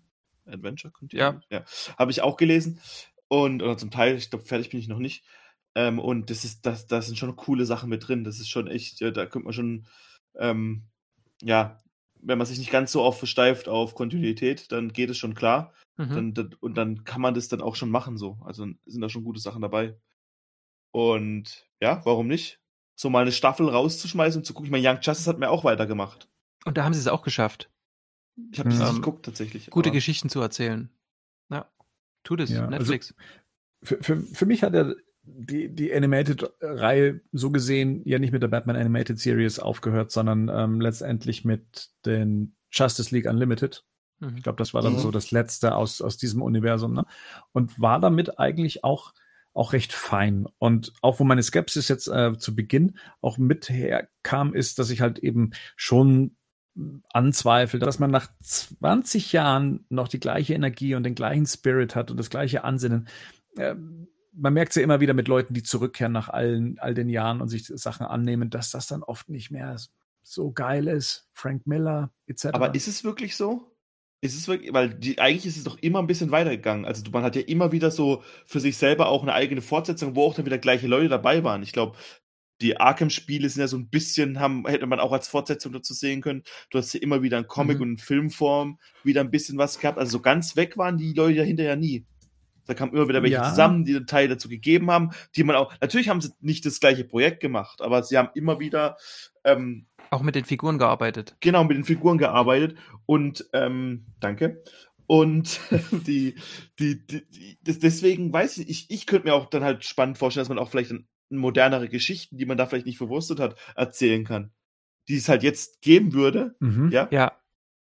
Aber und, wäre man dann nicht wieder bei Batman und Harley Quinn, bei dem Animationsfilm? Hab ich nicht gesehen. Den auch Bruce Tim geschrieben hat? Ja, aber dann, ja, aber also ich finde, Bruce Tim ist auch so eine extra Geschichte. Der hat ja jetzt ähm, nun auch ähm, den Soul of the Dragon gemacht und so. Der probiert sich aus, der hat auch mal Bock auf neue Sachen. Ich weiß gar nicht, ob Bruce Tim, wir wissen ja überhaupt nichts darüber, ist ja nur ein Gerücht. Ob mhm. Bruce Tim dafür in Rede stehen würde. Wenn du dort zum Beispiel einen Paul Dini hast oder einen Alan Burnett, der ja das eigentlich nicht mehr machen will, ne? Letzterer. Mhm. Und dort hast du ein neues, neues Team, junge Leute, ähm, oder Leute, die da, die da Bock drauf haben oder die sogar damit aufgewachsen sind, dann kann das richtig gut werden. Und du musst, ich finde, du musst dich nicht mal so, so, so großartig an dieser ganzen Lore, die ähm, bis ähm, zu Justice League Unlimited mitgegangen ist, dich bedienen, sondern du kannst auch einfach ganz viele ähm, losgelöste Einzelepisoden machen, eher so in Richtung von ähm, Brave and the Bold. Und mhm. äh, du, ne, ich meine, wenn so, wenn sowas funktioniert wie hier ähm, Star Trek Lower Decks, was am Anfang auch, auch schlecht besprochen war und was mittlerweile fast nur noch gute Reviews hat, ne? Dann, ähm, dann, du brauchst einfach nur Leute, die dafür brennen. Und das, da musst du halt nicht nur den alten Stab zusammentrommeln, sondern eben auch Leute, die in der Jetztzeit leben oder in der Jetztzeit schreiben ich glaube, die Angst, die die Leute einfach haben, ist, da muss man auch einfach sagen, Batman The Animated Series, die war damals, wie heißt es so schön, groundbreaking, weil sie eigentlich mit allen Konventionen gebrochen hat, die Animationsserien damals äh, so standardmäßig aus Amerika in sich hatten. Sie war mhm. düster, sie war für Erwachsene, äh, sie hatten einen ganz eigenen Art Deko-Stil. Die, dass die Nachfolgeserien da nicht drangekommen sind, das lag in meiner Meinung nach in erster Linie an dem, was Marian sagt, an den Stories man hat nie mehr so, so gute Stories geschrieben. Äh, am Design hat es gar nicht mal so sehr gelegen und so weiter. So, und ich denke ganz einfach. Und wenn man jetzt hingeht und holt sich neue junge Leute, ich sag mal, hungrig sind, wir haben neue hunderte Dut Batman-Stories, die inzwischen geschrieben worden sind, seitdem diese Serie beendet worden sind. Ja. So, und wenn man dann den Leuten zugesteht, auch da mit radikalen Ansätzen wieder dran zu gehen, so wie das damals bei seinen Series gestattet ist, dann kann das was werden aber man sollte sich vielleicht einfach davon verabschieden. Ich finde es einfach blöd. The Animated Series wird fortgesetzt. Es wird Zeit für eine vernünftige neue Batman Animated Series. Das ist eigentlich der Punkt, um den es geht, weil wir haben seit Jahren keine vernünftige mehr gehabt. Ich finde das ganz, ganz, ganz interessant. Ich, also wir wissen ja, dass mit den Konventionen brechen, das waren auch damals recht starre Konventionen äh, zu der Zeit, als Batman die Animated Series kam. So, und seitdem hat sich sehr, sehr viel getan. Sehgewohnheiten haben sich verändert. Es, es, äh, die Frage ist, gucken Leute noch überhaupt Animated äh, Serien? Ähm, sind die überhaupt noch 30, 25, 20 Minuten lang? Ähm, wir hatten Serien, die im 5-Minuten-Bereich gespielt wurden. Biene Meier ist, glaube ich, nur noch 10 Minuten lang. Ähm, also ist das überhaupt noch etwas, was man jemanden in Anführungszeichen zumuten kann. Für wen ist das dann überhaupt gemacht? Für wen sollen Geschichten erzählt werden? Heißt das dann nicht e-, äh, eher äh, Konventionen brechen, weil Konventionen gebrochen worden sind, danach noch, glaube ich, von vielen, vielen, vielen anderen Serien, vielleicht auch eben dank der Animated Series, dass man sich eher wieder zurückbesinnen muss auf das, was die Qualitäten der Animated Series waren, weil die das, was alles gebrochen wurde, glaube ich, viel weiter ging als das, was die äh, Batman Animated Series zu, zu seiner Zeit damals getan hat. Also ich würde mir ja eher wünschen, dass man zu diesen Qualitäten wieder zurückfindet, äh, anstatt sie weiter aufzubrechen. Das denke ich auch. Und ich denke auch, dass das, ähm, dass wenn es in diese Richtung geht, dass es auch die Überlegung ist von den, von den Leuten, die da, die dahinter mitwirken oder mitwirken müssten. Weil äh, was du ja in erster Linie bedienen musst, ist ja quasi, sind die Millennials, die damit aufgewachsen Mhm. sind. Ich glaube, das ist Zielgruppe Nummer eins. Ähm, und die wollen trotzdem ein Stück noch äh, das alte Gefühl quasi haben.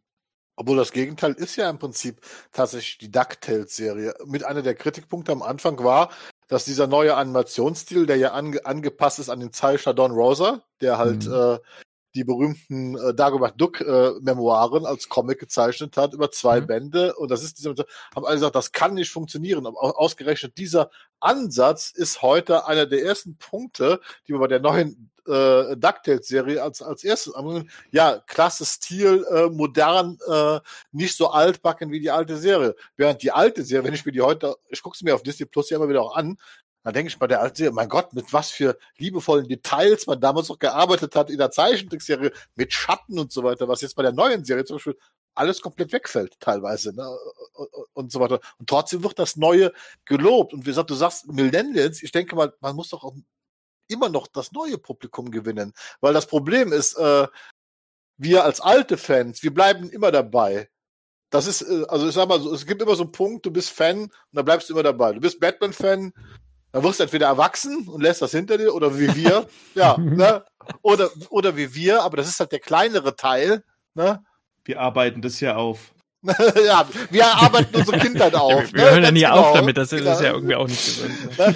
Ne? Und deswegen denke ich mal, eine Rückbesinnung, was Stories geht, ja, wie man heute Ja. äh, vernünftige Stories zu erzählen, ja, aber vom Design her und so weiter, bitteschön, probiert euch aus, zeigt Nee. uns mal was. Also auch, Mhm. äh, auch Erzählstil muss ein Stück weit moderner sein. Ähm, ich, kann Mhm. mir, ich kann mir super leicht eine neue DuckTales-Folge angucken. Mit den alten DuckTales-Folgen fällt mir das tatsächlich schwer. Die sind getragen, die sind lang ähm, Mhm. und manchmal sind die unglaublich repetitiv in sich, diese Folgen, sodass du denkst, oh, jetzt ha, habe ich jetzt das 20. Mal jetzt gehört, ne? Können wir mal bitte hier Fortgang haben, was Mhm. der jetzt gerade erzählt hat. Ähm, das ist bei der Animated Series nicht unbedingt so, aber auch damals war es entscheidend, wer da irgendwie mit drin saß. Ich habe ein Interview gehört mit Kevin Altieri, das ist einer von diesen ähm, ehemaligen Regisseuren gewesen, quasi von, von der Animated Series. Mhm. Der sagte, ich habe am Anfang, äh, der, der hat dort die Leute zusammengeschrien, weil die ihm dumme Ideen auf den Tisch gelegt haben. Der, sagt, der, der sagte, da ist einer gekommen, da ging es die ganze Zeit nur um Batmans Hund. Das war eine richtige, das war eine richtige Scheißfolge. Er sagt, das ist am, das sind am, am Anfang 90 Prozent, ähm, 90 Prozent der Ideen sind im Papierkorb gelandet, ne? Und deswegen ist es auch wieder wichtig, wen installierst du dort und hast du da auch Leute, die Bock haben, sich mit diesen, mit diesen Geschichten, mit dieser Art Geschichten zu erzählen, ähm, zu beschäftigen, um es dann aber eben zu transferieren. Das muss ja nicht in Justice League Action enden. Muss es nicht. Mhm. Obwohl selbst das hat funktioniert. Richtig. Justice League Action hat funktioniert. Also, wie immer kommen wir, glaube ich, zu der, zum, zum Grundgedanken, dass wenn die Geschichte gut ist, dann sind wir dabei. Genau. Ja, die, die sollen es mal machen. Und ob wir es dann kacke finden, können wir immer hinterher noch sagen. Aber es wäre halt eine gute, gute Möglichkeit, halt auch wirklich so ein paar Figuren reinzubringen, die man da halt nicht halt erwartet hätte. In dem Stil halt auch so, ne? Ich meine, ich, ich will jetzt nicht unbedingt The Darkest Mhm. Night sagen, aber zum Beispiel hier äh, Deathstroke oder sowas. Ich, ich muss zu, bei dem Thema muss ich noch, ich hatte es vorhin angekündigt, noch eine Schmach einräumen, wenn ich darf. Ich habe im, in unserem letzten Cast letztes Jahr angekündigt, dass die The Batman Adventures Continue auf Deutsch rauskommt, Mhm. diesen Sommer. Mhm. Das ist nicht so. Raus Das- hier. Das tut mir unglaublich leid. Ich, ähm, ich weiß auch nicht, wo ich das her habe. Ich war, ich war felsenfest davon überzeugt, wurde ja nochmal angehalten zu recherchieren. Ich habe direkt bei Panini nachgefragt. Und ähm, Panini hat gesagt, ja, wenn Bedarf ist, gern. Kann man, Aber momentan ist da jetzt gerade, also bei Panini selber liegt da jetzt kein großer, kein großer Fokus drauf. Okay. Sorry. Das ist ja äh, Ist schon schade. Ich meine, sie haben ja die, die anderen Abenteuer in gesammelter Form rausgebracht. Auch nicht komplett, aber ja, für eine, viele. Hm? Mhm. Ist das vielleicht für die ein Zeichen gewesen, dass es da wenig Interesse oder Kaufbereitschaft? Ja gut, das wissen wir nicht. Ist, Das, ähm, das, aber gut, das Ding ist halt, du hast halt im, sonst überall auf der Welt hast du halt nochmal die Blu-Rays jetzt halt gehabt, ne? Ja, außer bei uns. Ja, eben, Ja, genau, eben. das meine ich ja. Das ist ja der Punkt. So, du hast halt sonst halt die, die Blu-rays gehabt und deswegen kann ich mir schon vorstellen, dass es halt dann da vielleicht auch nochmal so ein Bass generiert hat halt. Ne? Das, das ist, halt ist, auch so eine Ironie mit den Blu-rays und dann mit den iTunes und äh, das mit den Synchros. Das ist einfach zum, zum Heulen. Ist, ja. ja. Weil ich ja, glaube, das hätte, das hätte der Serie in Deutschland nochmal einen Schub gegeben, weil eine, eine Veröffentlichung auf dem physikalischen Medium, was die Leute im Supermarkt sehen, die die Serie gesehen hätten, hätte unter Umständen dazu führen können, dass man sie sich gekauft hat. Also, das hat man ja oft. Tja. Das heißt, so, dann muss ich. Genau. Ja. Gekauft, aber nie eingelegt und dafür dann per Streaming geguckt. Ich hab's, mir, ich hab's mir noch bei iTunes gekauft. ich ich habe so zumindest damals für unsere Besprechung mehrere Blu-rays rausgenommen und auch auf dem Blu-ray-Player geschaut. Tatsächlich. Du hast, du hast Zeit. Ja. ich glaube drei Folgen, ne, weil Patrick uns ja zwingen wollte, alle zu gucken. Ja, das ist, ja spannend, spannend, spannend. Also es bleibt auch äh, bestimmt 2021 weiterhin Thema, beziehungsweise hoffe ich mal, dass da noch mehr dann dazu irgendwann zu hören sein wird. Es wird ja wahrscheinlich auch eine ganze Zeit dauern, bis sowas dann mal produziert und gemacht ist. Also von dem her, ja, das wird wahrscheinlich nichts für dieses Jahr sein, aber hoffentlich hören wir dieses Jahr noch was drüber. So, das äh, wäre es dann erstmal auch an, an Batman-Themen 2021. Ich glaube, ähm, äh, soweit kann man mal voraussehen, was uns da so erwartet. Wir haben bestimmte sein oder andere vergessen. Ähm, und eins hätte ich noch, eins hätte ich noch, und zwar eine Kategorie, die äh, der Rico ins Leben gerufen hat. Und wir nennen sie Wayne interessiert's. so, und zwar äh, haben wir es uns zur Aufgabe gemacht, so bei äh, den kommenden Folgen äh, immer einen Abschluss zu finden.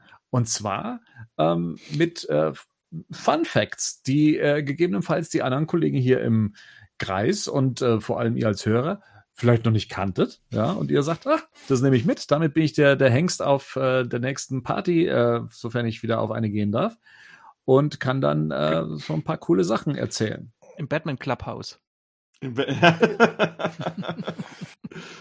so, und ich versuche es mal mit etwas. Ähm, und, und versuche mich mal so langsam hinzuarbeiten. Ihr habt doch bestimmt, also gerade hier so die Jüngeren im Cast, Batman-Actionfiguren gehabt, oder? Mhm. Mhm. Ähm, Rico wahrscheinlich von der Animated Series. Ich hatte, ja, ich hatte querbeet. Ich hatte ja auch diese Legends, habe ich ja schon mal erzählt. Diese mhm. ne, mit dem Joker, mit dem Maul. Ich hatte eine McDonald's Catwoman mit einem Berglöwen. Oh, so eine dicke Catwoman. genau. Sind die Pommes aus dem Kostüm gefallen? Hast, hast, Mann. Du, hast, du die, hast, du die, einfach mitgenommen oder? Alter, meine Fresse. Das war damals, das war damals, genau. Ach, ich habe ja, das, das, war damals der goldene Westen. So. Und vom goldenen M. So, ne, genau so. Und dann hatte ich Werbung. von uh, Batman Forever ähm, gab es einen Batman, der hatte so einen Suit für unter Wasser. Da hatte ich alles, das hatte ich auch, ja. So, und jetzt sagt mir mal eure Varianten. Welche hattet ihr? Also welche Farben haben die gehabt? Grün-Blau. Diese grün-blau, ja. Grün-blau und dann so ein Ding, womit der schwimmen konnte, glaube ich. Ja, und hattet ihr noch so andere farbige äh, Actionfiguren? Ich weiß, dass es einen Mr. Freeze in zwei Farben gibt, glaube glaub ich. Ach, Mr. Freeze hatte Aber ich Batman. Auch. Batman Freeze gab es in blau und in grün, ne? Blau hatte ich den. Okay. So, und jetzt erzähle ich euch was. Sag jetzt mal. Erzähl ich Na los. Ich sitze schon.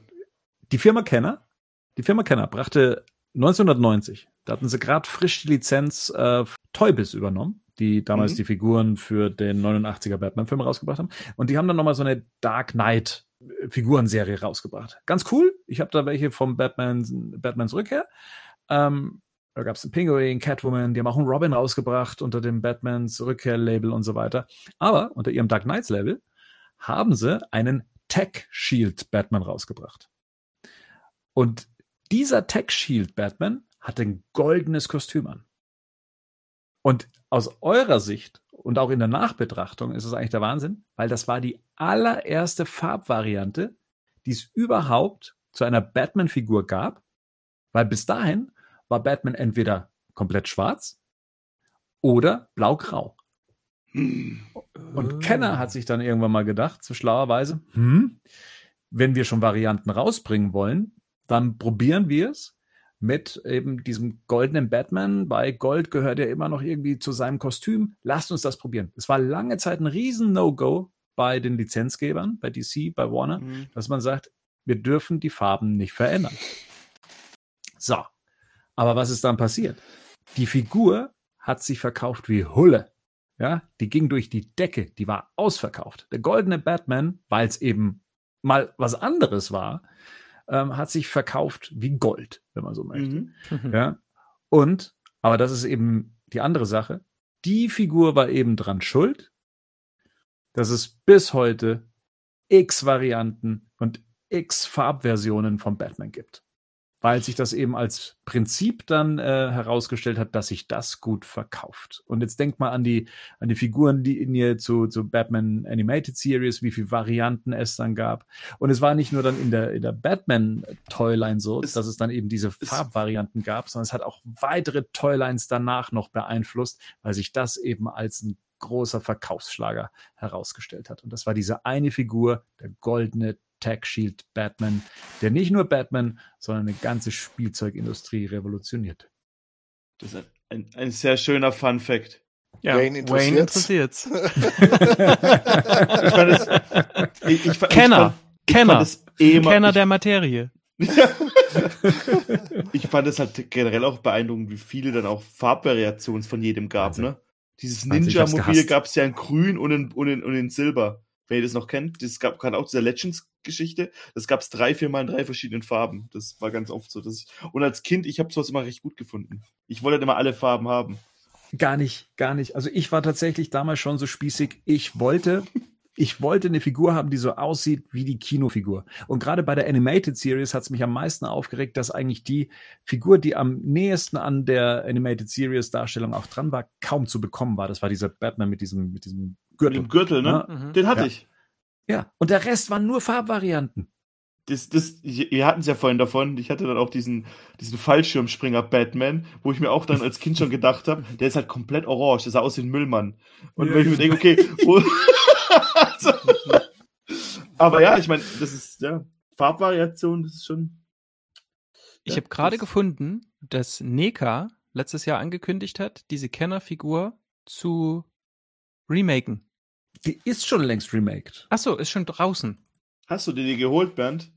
Nee, äh, die, äh, ich wusste, also bis vor kurzem wusste ich auch tatsächlich äh, nichts davon, dass, dass diese Figur so marktverändernd war, was, was Actionfiguren angeht. Ähm, und deswegen wurde mir dann auch im Nachhinein klar, warum Neka diese Figur dann auch nochmal in dieser Variante aufgelegt hat, ja. Hm. Ich meine, tatsächlich die Gold-Variante hat schon was. Aber echt, ich war mit diesem, mit diesem Variantentum, das, das, das war ein Graus und das nahm ja dann später so Züge an, so, aber dass es für, für jede Mission von Batman einen eigenen Anzug gab. Das war ja schon fast wie in den 60er Jahren ich fand es tatsächlich ganz geil, weil ich halt diese Bathöhle hatte von Kenner auch. Und da hast du dann halt einfach dann, dann habe ich mir, du konntest da drehen, du konntest Batman reinstellen und dann konntest du drehen, dann kam er anders halt raus. Also im Prinzip war die Idee, dass du Bruce Wayne reinstellst, komm als Batman wieder raus. Und ich habe mir mit, meinem kleinen Kinderkopf, der, der, wo sich nicht so viel getan hat seitdem, habe dann halt natürlich halt für jede, für jede Mission hat er sich dann neu angepasst. Und die Gadgets waren halt in der Regel auch für alles dann verwertbar, ne? Du konntest die meisten Sachen konntest du auch an anderen Figuren anbringen. Und wisst ihr, das was stimmt. super lustig ist? Ich habe neulich beim Kochen ist mein Podcast weitergesprungen und ich konnte das nicht kontrollieren, weil ich hatte die Hände voll, ne? Und dann ist mein mhm. Podcast gesprungen auf eure Besprechung von Bernd und Rico zu Batman Returns. Mhm. Und es ist genau dieses Gespräch.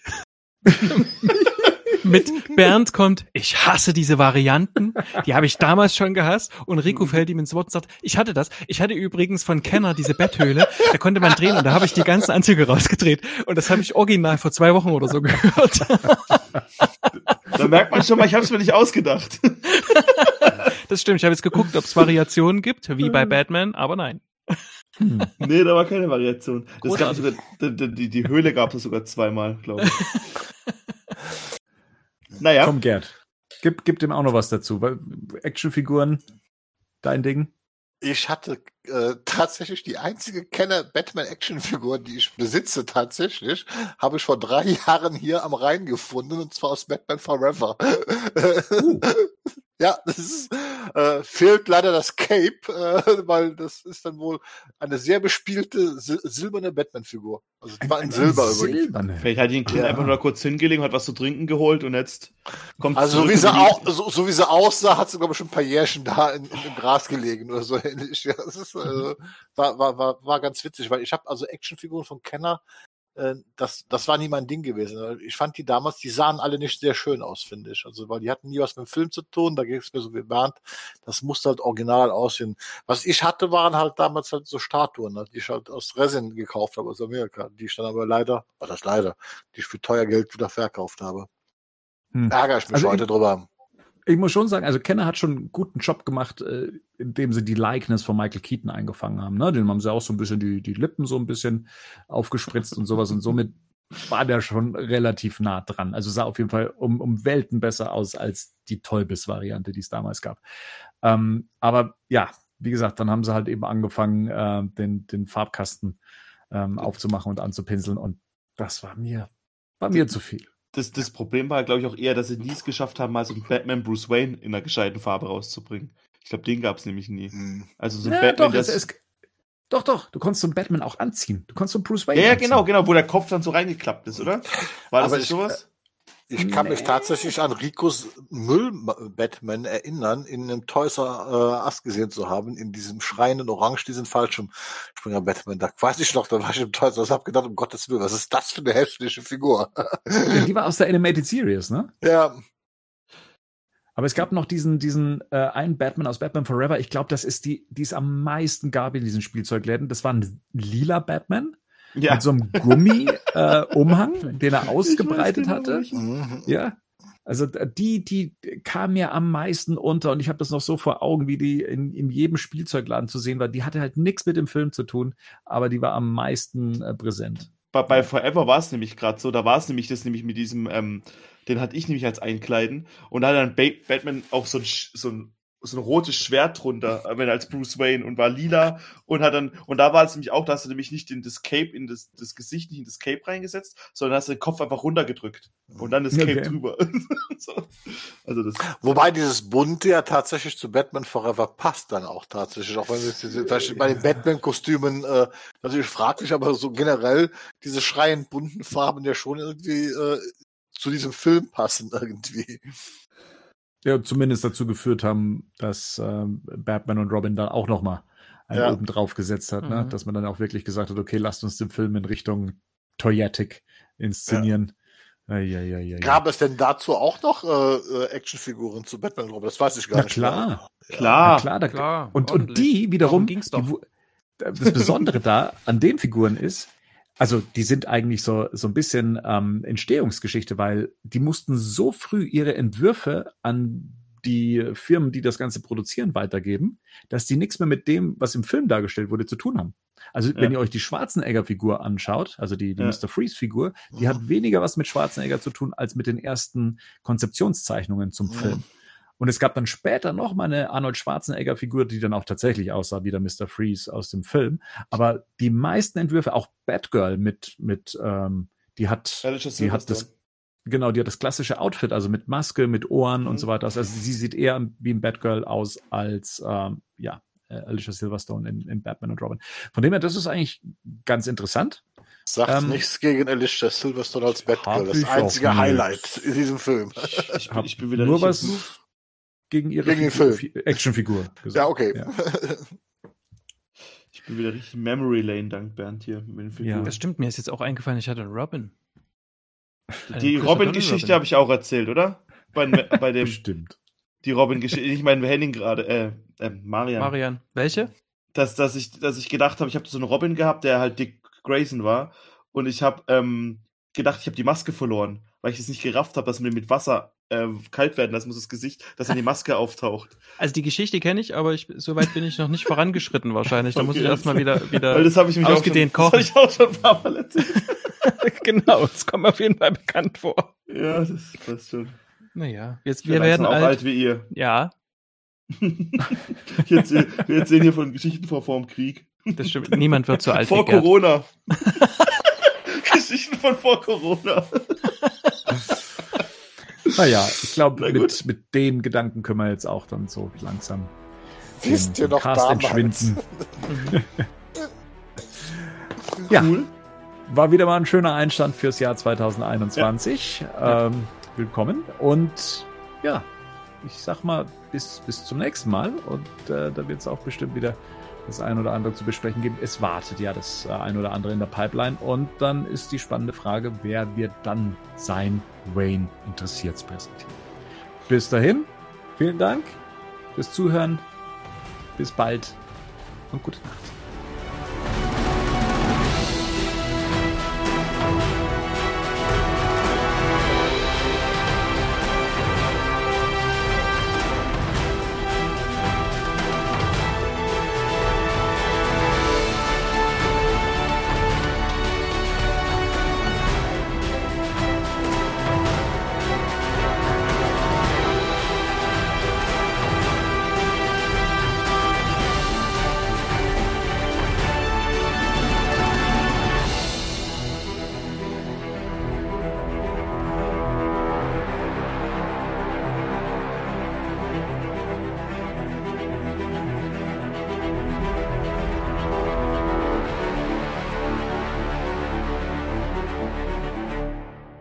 Batman News Badcast ist ein Podcast-Projekt von Fans für Fans. Batmannews.de und der Badcast stehen nicht in Verbindung mit Warner Bros. oder DC Comics.